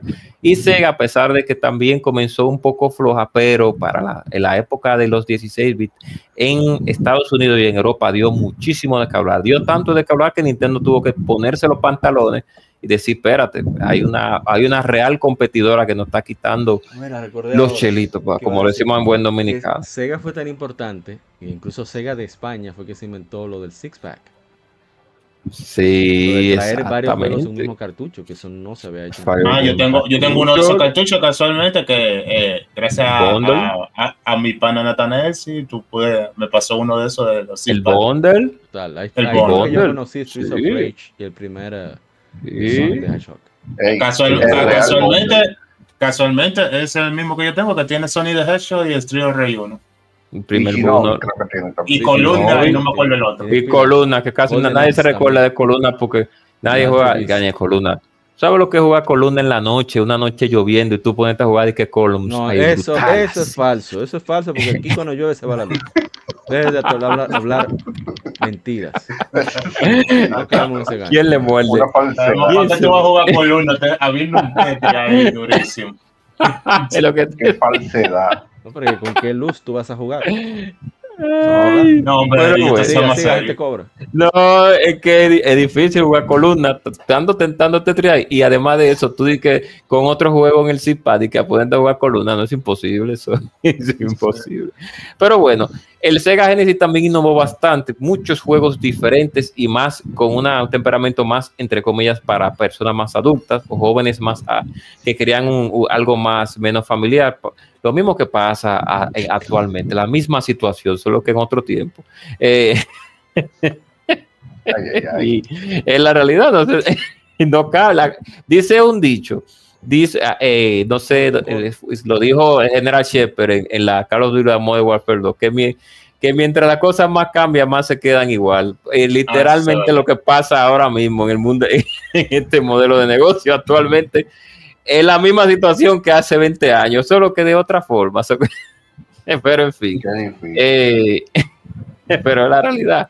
Bueno, pues gracias por escuchar a Legion Gamer. Recuerden que estamos en modo 7 en todas las redes sociales. Estamos en modo 7.com. Recuerden ahí eh, pues visitar visitarnos y darnos nuestro feedback y los episodios están ahí también y si quieren aportar con un coffee pueden hacerlo. Recuerden que estamos también en YouTube como Modo 7 Podcast y también estamos en las diferentes plataformas iVoox, eh, eh Podcanet, etcétera, etcétera, etcétera. Recuerden que en este mes tenemos a, no voy a decir lo que viene esta semana, sino lo de la semana antepasada, que lo que viene esta semana viene con mucho odio y con mucho ácido. o sea, y le, voy a dar una pista, le voy a dar una pista. Le voy a, y no le voy a decir, para todo buen conocedor, eh, hay un enemigo final que es un cerdo. Entonces, ya, lo dejé ahí. Entonces, viene por ahí. Antes de, pues, recuerden que tenemos a Comic Zone eh, y ya ustedes saben. O sea, que pásenla bien hagan lo mejor que puedan con, quien usted conozca y traten de la mejor manera posible a todas las personas que usted considere que, que necesite un poco de cariño y amor en este mundo tan odioso y tan eh, rápido como el de nosotros aquí en este planeta. Ustedes saben. Entonces, ahora la las de este No, realmente eh, hay que decir, hasta por lo menos nosotros lo dejamos, la era de, Super Nintendo, la cuarta eh, generación. Ahí ya era donde realmente empezaba lo, interesante, esa, esa guerra real de, de consolas, ese Sonic versus Mario que, que, existía en esa, en esa época fue, para todo el que la vivió, fue una época muy interesante. Uno veía como la revista se tiraban, habían revistas especializadas, ya sea de Nintendo, eh, revista de Sega, o estaba por ahí la, la clásica Game Pro también, eh, que también se popularizó mucho el tema de, de, las revistas, que aunque estuvimos hablando del hardware, pero también las revistas tomaron mucho auge, eh, precisamente entre la tercera y la cuarta generación. se involucraban mucho. De hecho, se hicieron hasta eh, concursos especiales. Recuerdo que con Final Fantasy se hizo eh, un concurso que todavía no se sabe quién fue que lo ganó, por cierto. Pero sí, lo, ganó una persona, fue la, Nintendo Power de, esa época que se encargó de, ese concurso. Y, realmente fue una época interesante, como decía ahorita, uno no leía tanto el tema de review y eso, porque eh, por lo menos aquí en nuestro país no es que las revistas llegaban mucho y si llegaban estaban en inglés. No fue hasta la aparición de, Club Nintendo que nosotros realmente no, tuvimos revistas en nuestro idioma que, que, llegaran aquí. Pero uno se llevaba de la portada y uno decía, ah, mira, este juego bacano, no, por la portada, ¿no? Y así uno se encontraba una clase de, de, tollos como Rocketeer de, Super oh. Nintendo. Pero, sí, oh. Uf, qué clavazo. malo. No, no, hay que, hay que tirar el veneno de una vez. Eh, o incluso se encontraba juegos eh, de dudosa eh, reputación como Robocop 1. Todo el que ha jugado Robocop 1 sabe por qué lo digo. mira, Gary, Gary lo defiende a muerte cabal Robocop 1. Y yo digo, Gary, a mí me encanta Robocop, sí, pero tengo que entender que no es tan bueno en Nintendo la 1. Ya, La, 2, y la 2 entonces salta como un peñón ese robot. Digo, lógicamente no. no. Sí, pero imagínate que ellos se pasaron de contento. Sí, hasta, ahí, se pasó, ahí se pasó. Pero la, la, realidad es que muchas empresas, que, quizás algunas no existen hoy, como por ejemplo de Data East precisamente, que, que tenían muy buenos juegos, en realidad, sí, sí, de, sí, Una de mis compañías favoritos en el NES. Sí, Batudes, eh, uno de Dúo los crudo, dúo crudo. eh, muy interesante. De hecho, el género del beat'em up se popularizó muchísimo en la cuarta generación eh, de consolas, sobre todo con Final Fight. Eso es verdad. Que siendo uno de los Final grandes Rage. Sí, Sonic Blast también. Sonic Blast, eh, de Peacekeeper, la tripleta, que, que una se llama Brawl Brother de Peacekeeper y la otra se me olvidó el nombre ahora. Shadow, eh, Shadow Warrior, dije Shadow Warrior, no, sí, Shadow Warrior. Ninja Warrior. Ninja Warrior. La, la, sí. La Batman Return de Super Nintendo. Batman Return, durísima. Ay, Batman y Robin. Batman y Robin, Superman, la muerte de Superman, que es sólida, no está mala. Sí, los Power Rangers también. Power Rangers dura, sí. Power Rangers, Battletoads, Battle Sí, vale duro. Eh, eh, el de, de, Power Ranger todavía se, se estaba utilizando en, en juegos más, eh, más recientes, y fue que se creó el primer engine de, de ese tipo de juegos. Sí. Y, y realmente eh, fue una generación que nos dejó mucho, la, la, cuarta generación, pese a que la tercera, podríamos decir que en tema de importancia es más importante por el tema de que popularizó eh, o democratizó, vamos a decirlo más que otra cosa, porque realmente de, popularizarlo, yo siempre digo que fue Atari, que, que llevó la a la casa, pero la tercera generación democratizó. ¿Por qué? Porque Atari era solía ser un poco más caro, realmente. Y no todo el mundo tenía un, Atari. Pero a nivel de, claro, después se abarató y después tuvimos la guerra de los clones y todo lo demás. y, ya se resolvió, pero eh, sabemos que eso eh, trajo el crash de, de, los videojuegos, eso junto a malas decisiones como IT Sí, siempre mencionaré ti. La, o sea, señor, un juego que lo enterraron en, en, el desierto de Arizona no puede ser una buena. Exacto. Y en, tres meses, y en juego lo hicieron en dos meses, de dos a tres meses, imposible. No, no, no, exacto, o sea, imposible. Sí. Sí, es imposible que, que, realmente. Sí, es imposible que sea una, algo interesante. Pero la tercera, como digo, la tercera y con Nintendo a la cabeza, popularizó o democratizó, mejor dicho, precisamente, además de que trajo juegos de calidad, eh, trajo ese clásico sello Seal, Nintendo Seal. Es verdad. Seal Quality. Exacto. Entre comillas. sí, en, el tiempo ya de Super Nintendo le pusieron el Seal Quality eh, a los juegos, que, tenía cierta calidad, te, decía eso, de, de que eran juegos buenos, supuestamente porque había unos cuantos que no, no, no, realmente no. Pero sí, además, otra cosa importante que la cuarta generación nos trajo fueron los juegos en rebaja, que, eran esos como los greatest hits. Lo que ahora nosotros como greatest hits. Player Choice, sí, Player Choice en ese tiempo. trajeron los Player Choice. Los pioneros Nintendo en eso. Sí. que entre eso estaba obviamente Mario, estaba Zelda, eh, Alinto de Paz. Eh, me parece que Metroid también tuvo una, una versión, Mario Kart también tuvo su respectiva versión. Eh, que eran juegos que estaban a mitad de precio eh, normalmente y que se podían encontrar barato en, las tiendas, la gente tenía acceso a eso. Pues eso democratizó aún más realmente que, más juegos llegaran. Eh, evidentemente lo más importante de la cuarta, ya para terminar, es el hecho precisamente de, las nuevas tecnologías que, que, se introdujeron. Se introdujo el 3D, por increíble que parezca, pero gracias al chip FX y en el caso de Sega, gracias al poder de, su procesador, eh, pues le permitía eh, hacer eh, un intento de 3D, aunque ya después eso se arregló con el Sega CD y con el 32X, donde tuvieron ya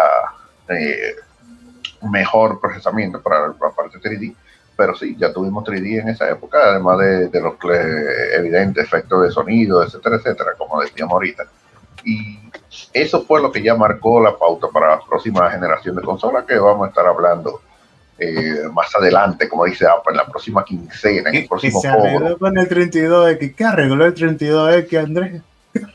Bueno, eh, bueno eh, en la próxima quincena de okay.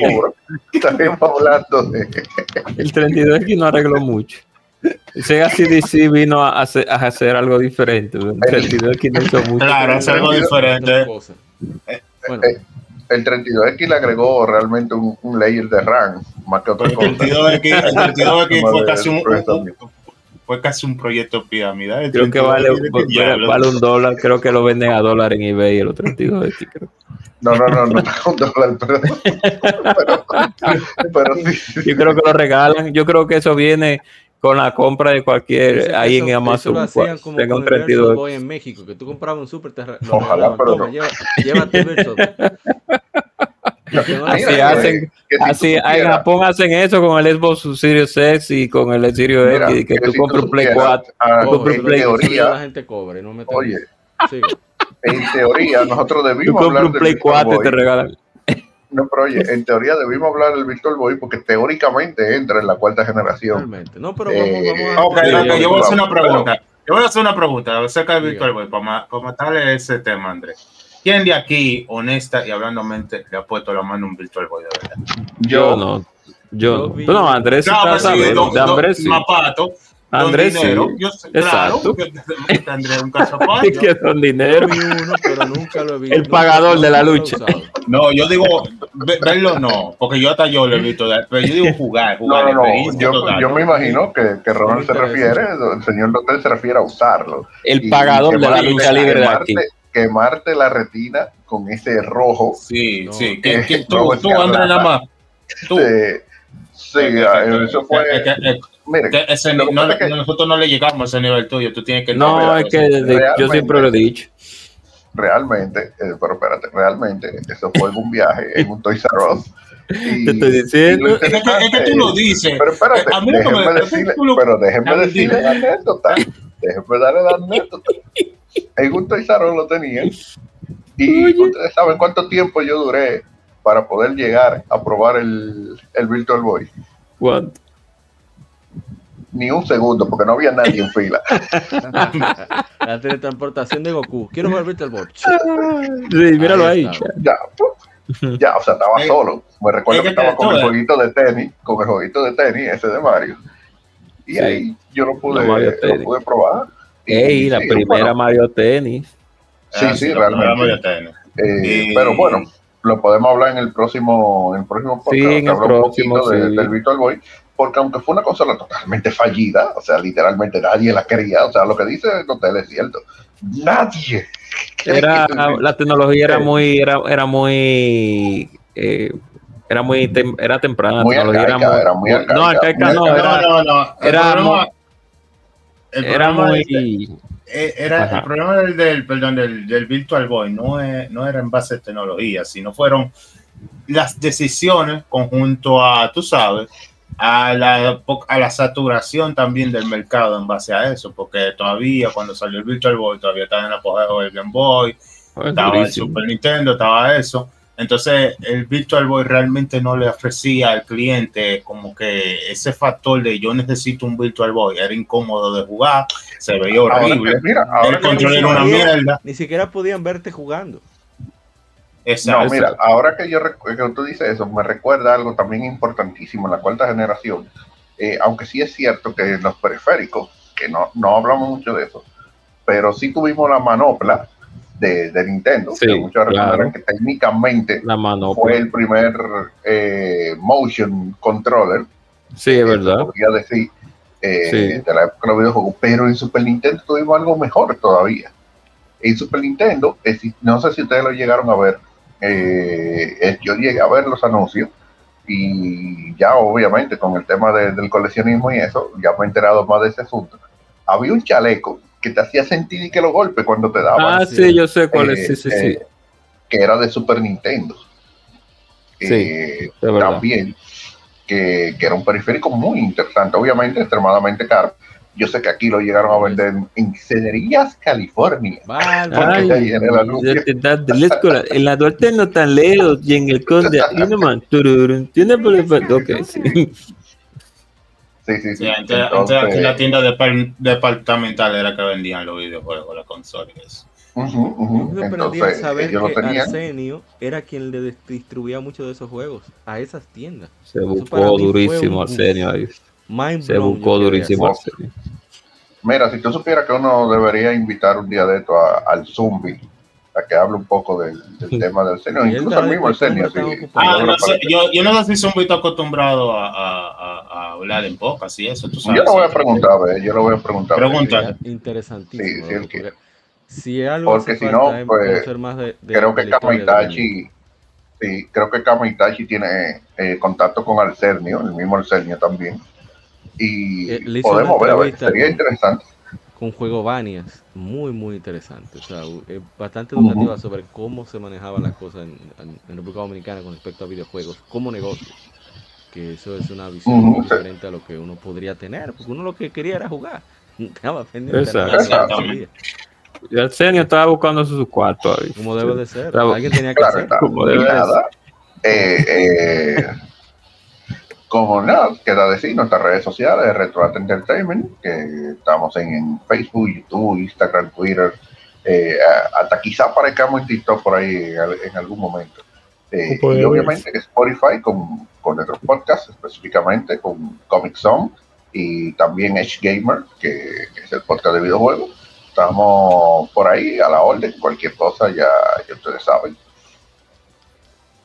Como debe de ser mi hermano Expino, bueno, todos son hermanos míos, pero dígame Expino, para despedir. Ah, buena reflexión te quiero. mira, eh, yo, yo me voy a ir del lado eh, un poquito más venenoso del asunto. más todavía, más que todos criminales que hablaron antes. Ah, ya tú sabes por qué el logo de, de, de modo 7 como moradito y los Pokémon venenosos son como moraditos también. Eso porque relaciona... que representar a la gente pobre. Ya tú Qué difícil. Él, lo disimula, pero él lo hizo psicológicamente así. Sí, sí. Eh, lo que quería decir era que en base a la rivalidad, este, como yo siempre he dicho, como mencionamos anteriormente, la rivalidad es buena.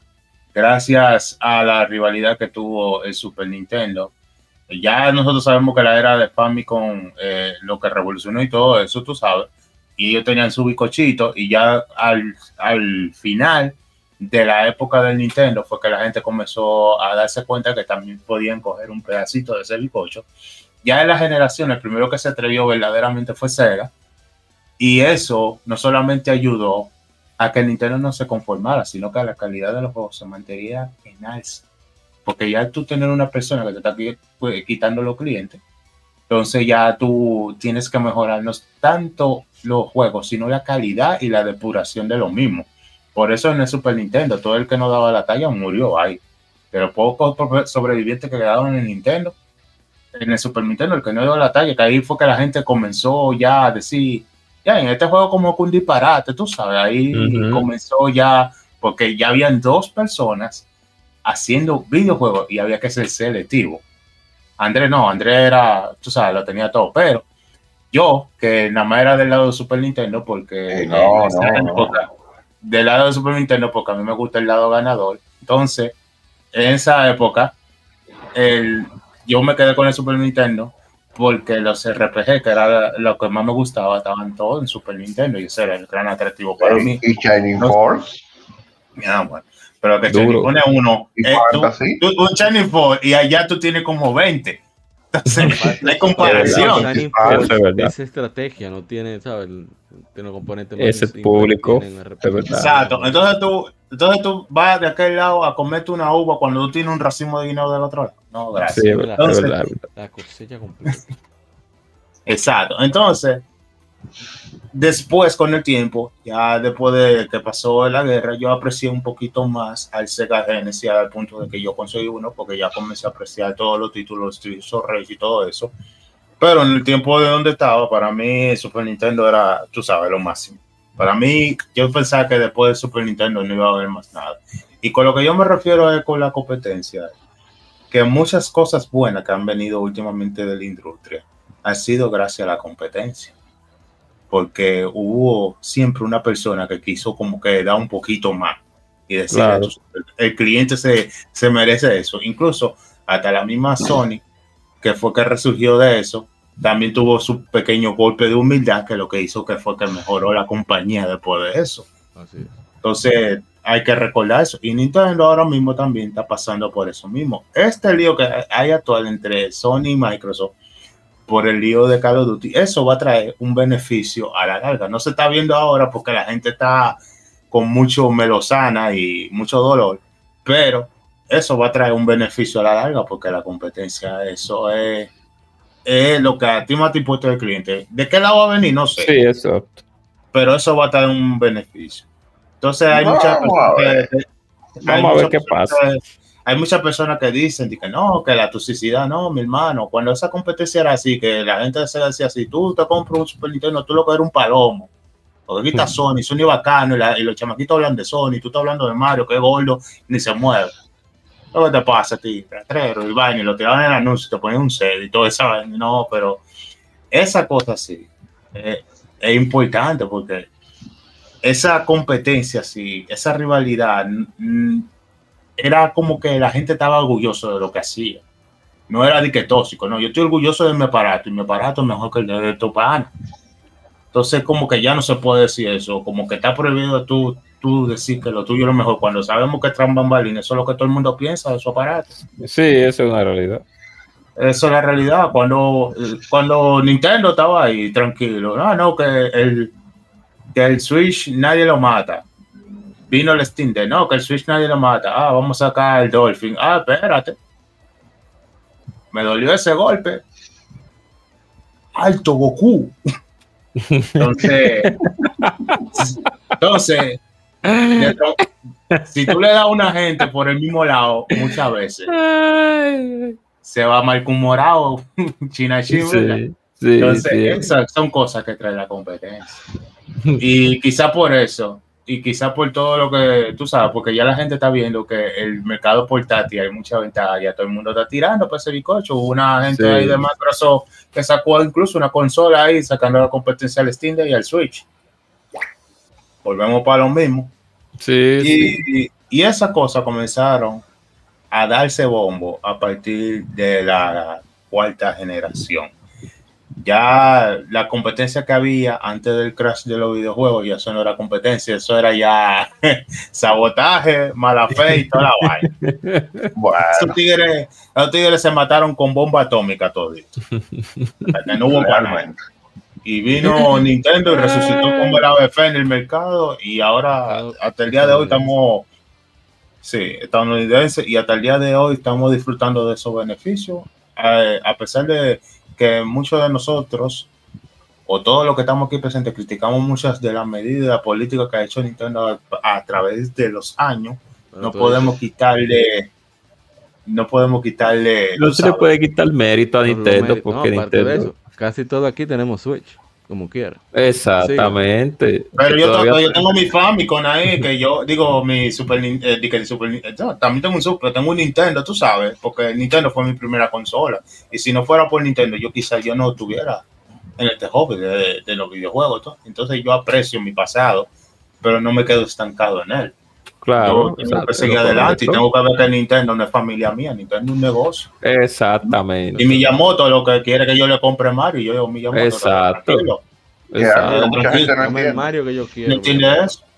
Que es, Miyamoto, estate tranquilo, bájame, bájame el precio de la Mario Kart, abusador. Exacto, que es un negocio, que pero todo un bajó, negocio. te lo bajó los Te lo bajó. Sí, pero, pero bien.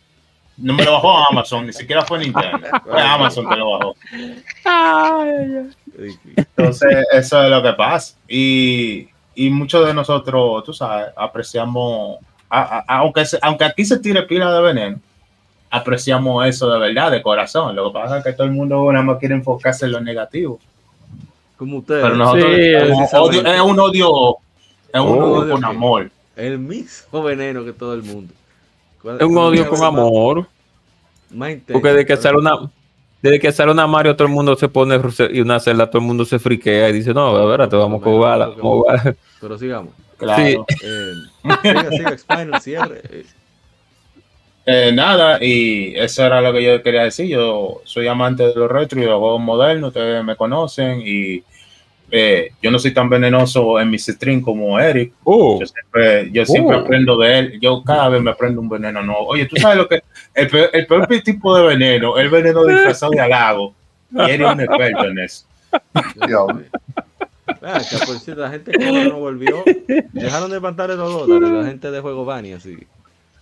No, lo que pasa es que tuve, no, lo que pasa es que est- tuve varios, varias semanas muy ocupados, lo que pasa, realmente, que cada vez que Junior me tiraba, yo le decía, sí, sí, sí, pero se presentaba algo, pues, ya era a situacional de trabajo o de estudio y no podía, pues O sea, eso es lo que trabajar. Eh, espérate, Quisiera Espérate, yo, espérate. quisiera yo. espérate. Un saludo ahí a, a Masamune Prime, que ese, ese mira, de los míos también, que ese se pasa dice- por mi tren y van y hablamos. Él dice, tengo media hora viendo las consolas de las generaciones y ya pasé por la reinicio por la quinta. Abusador. No, lo que pasa es que no llegamos a hablar de la quinta generación. Por eso lo he dicho Sí, no llegamos. Es el truco. Sí. No, Entonces, no, pero ya yo, ya yo acabé ahí también. no, pero di Dale, la red, usted nos dio la red del canal. el asunto. No, la red, ah, bueno, así mismo, Spinal con X, la X, X. no se pronuncia, no se dice, X. no se dice X, X Pinel, no se dice Pinel, se dice Spinal. X, Así mismo. Spinal, Así Eh, mismo, eh, Spinal de Killer eh. Te lo pronuncia como Spinal de Killer Instinct. Spinal y ya. exacto. No, es verdad, él lo dice relajando, es verdad. Eh, Que de hecho, lo- como que tengo que meter eso ahí de intro o algo por ahí. Cabe decir, cabe destacar que cada una de las redes sociales de los que participaron acá, por lo menos de los proyectos, están en la descripción de ya sea del podcast que escuches en las plataformas como Google Podcast, Apple Podcast, etcétera, o a través también de YouTube, que es de do- desde donde grabamos de manera directa. Y bueno, ya para Sí, cerrar, sí, sí, sí, sí. Si están viendo en vivo, stream mañana, mañana viernes, Oh. hoy viernes, porque ya son las 12. Sí. Viernes, viene seguimos 14 jugando de- crono. Nítido. O máximo corona. Bueno, de nuevo la- mi agradecimiento a la gente cobra de modo 7 podcast, la Jarzama de Retroact Entertainment y Spinal de su canal Spinal y en las redes sociales también pueden encontrar igual. Y les reitero nueva vez que las redes están en la descripción del podcast o en las notas también, que así que se llaman en, Spotify y en otros lados. En fin, ya no creo que tengo que abundar mucho con lo que dijeron. Mira, dice Spinal de lo mío, dijo Masamune Prime. Definitivamente el mundo de las consolas es interesantísimo porque son reflejo de, de su época, eh, de personas que eh, con el avance de la tecnología fueron adaptándolo para eh, crear un, producto de consumo en masa, electrónico, que vino de simplemente jugar con los rayos catódicos que podía producir la televisión a generar ya figuras con, con definidas, con colores, eh, movimientos particulares, etcétera, y no simplemente un cuadro, a poder cantar historias con las limitantes que tuvieran. E igualmente, eh, mencioné Spinal ahorita, de, de pasar de simples pips a toda una orquestación. Pa- Para, para mostrar un botón, ahí está Actraiser o Final Fantasy VI. Sí, así es. Entonces, eh, eh, eso, toda esa evolución es parte de, cada generación. Por eso yo creo que deben de seguir marcándose la generación, aunque quizás ya de forma diferente en el futuro. Ahora estamos en la novena generación de consolas y esperamos llegar hasta ahí en una próxima ocasión. Así que a ti que llegaste hasta este punto, muchísimas gracias por escuchar Legion Gamer Podcast. Este ha sido el episodio número 162, lado B, de comentamos sobre un repaso para generaciones, parte 1, que tengo que ponerlo ahora. Y de nuevo, mil gracias por acompañarnos. Nos veremos en una próxima ocasión. Estamos en todas las redes sociales como Legion Gamer RD. Buscamos casi a diario títulos que están de aniversario con el hashtag GameFemérides, GameFemérides. Y puedes escribirnos, dejar tus detalles ahí, los leemos en el podcast, tus comentarios que nos dejes con anécdotas, eh, críticas, etc. Así que nos veremos en una próxima ocasión. Recuerda cuidarte mucho y que siga el vicio. Bye bye.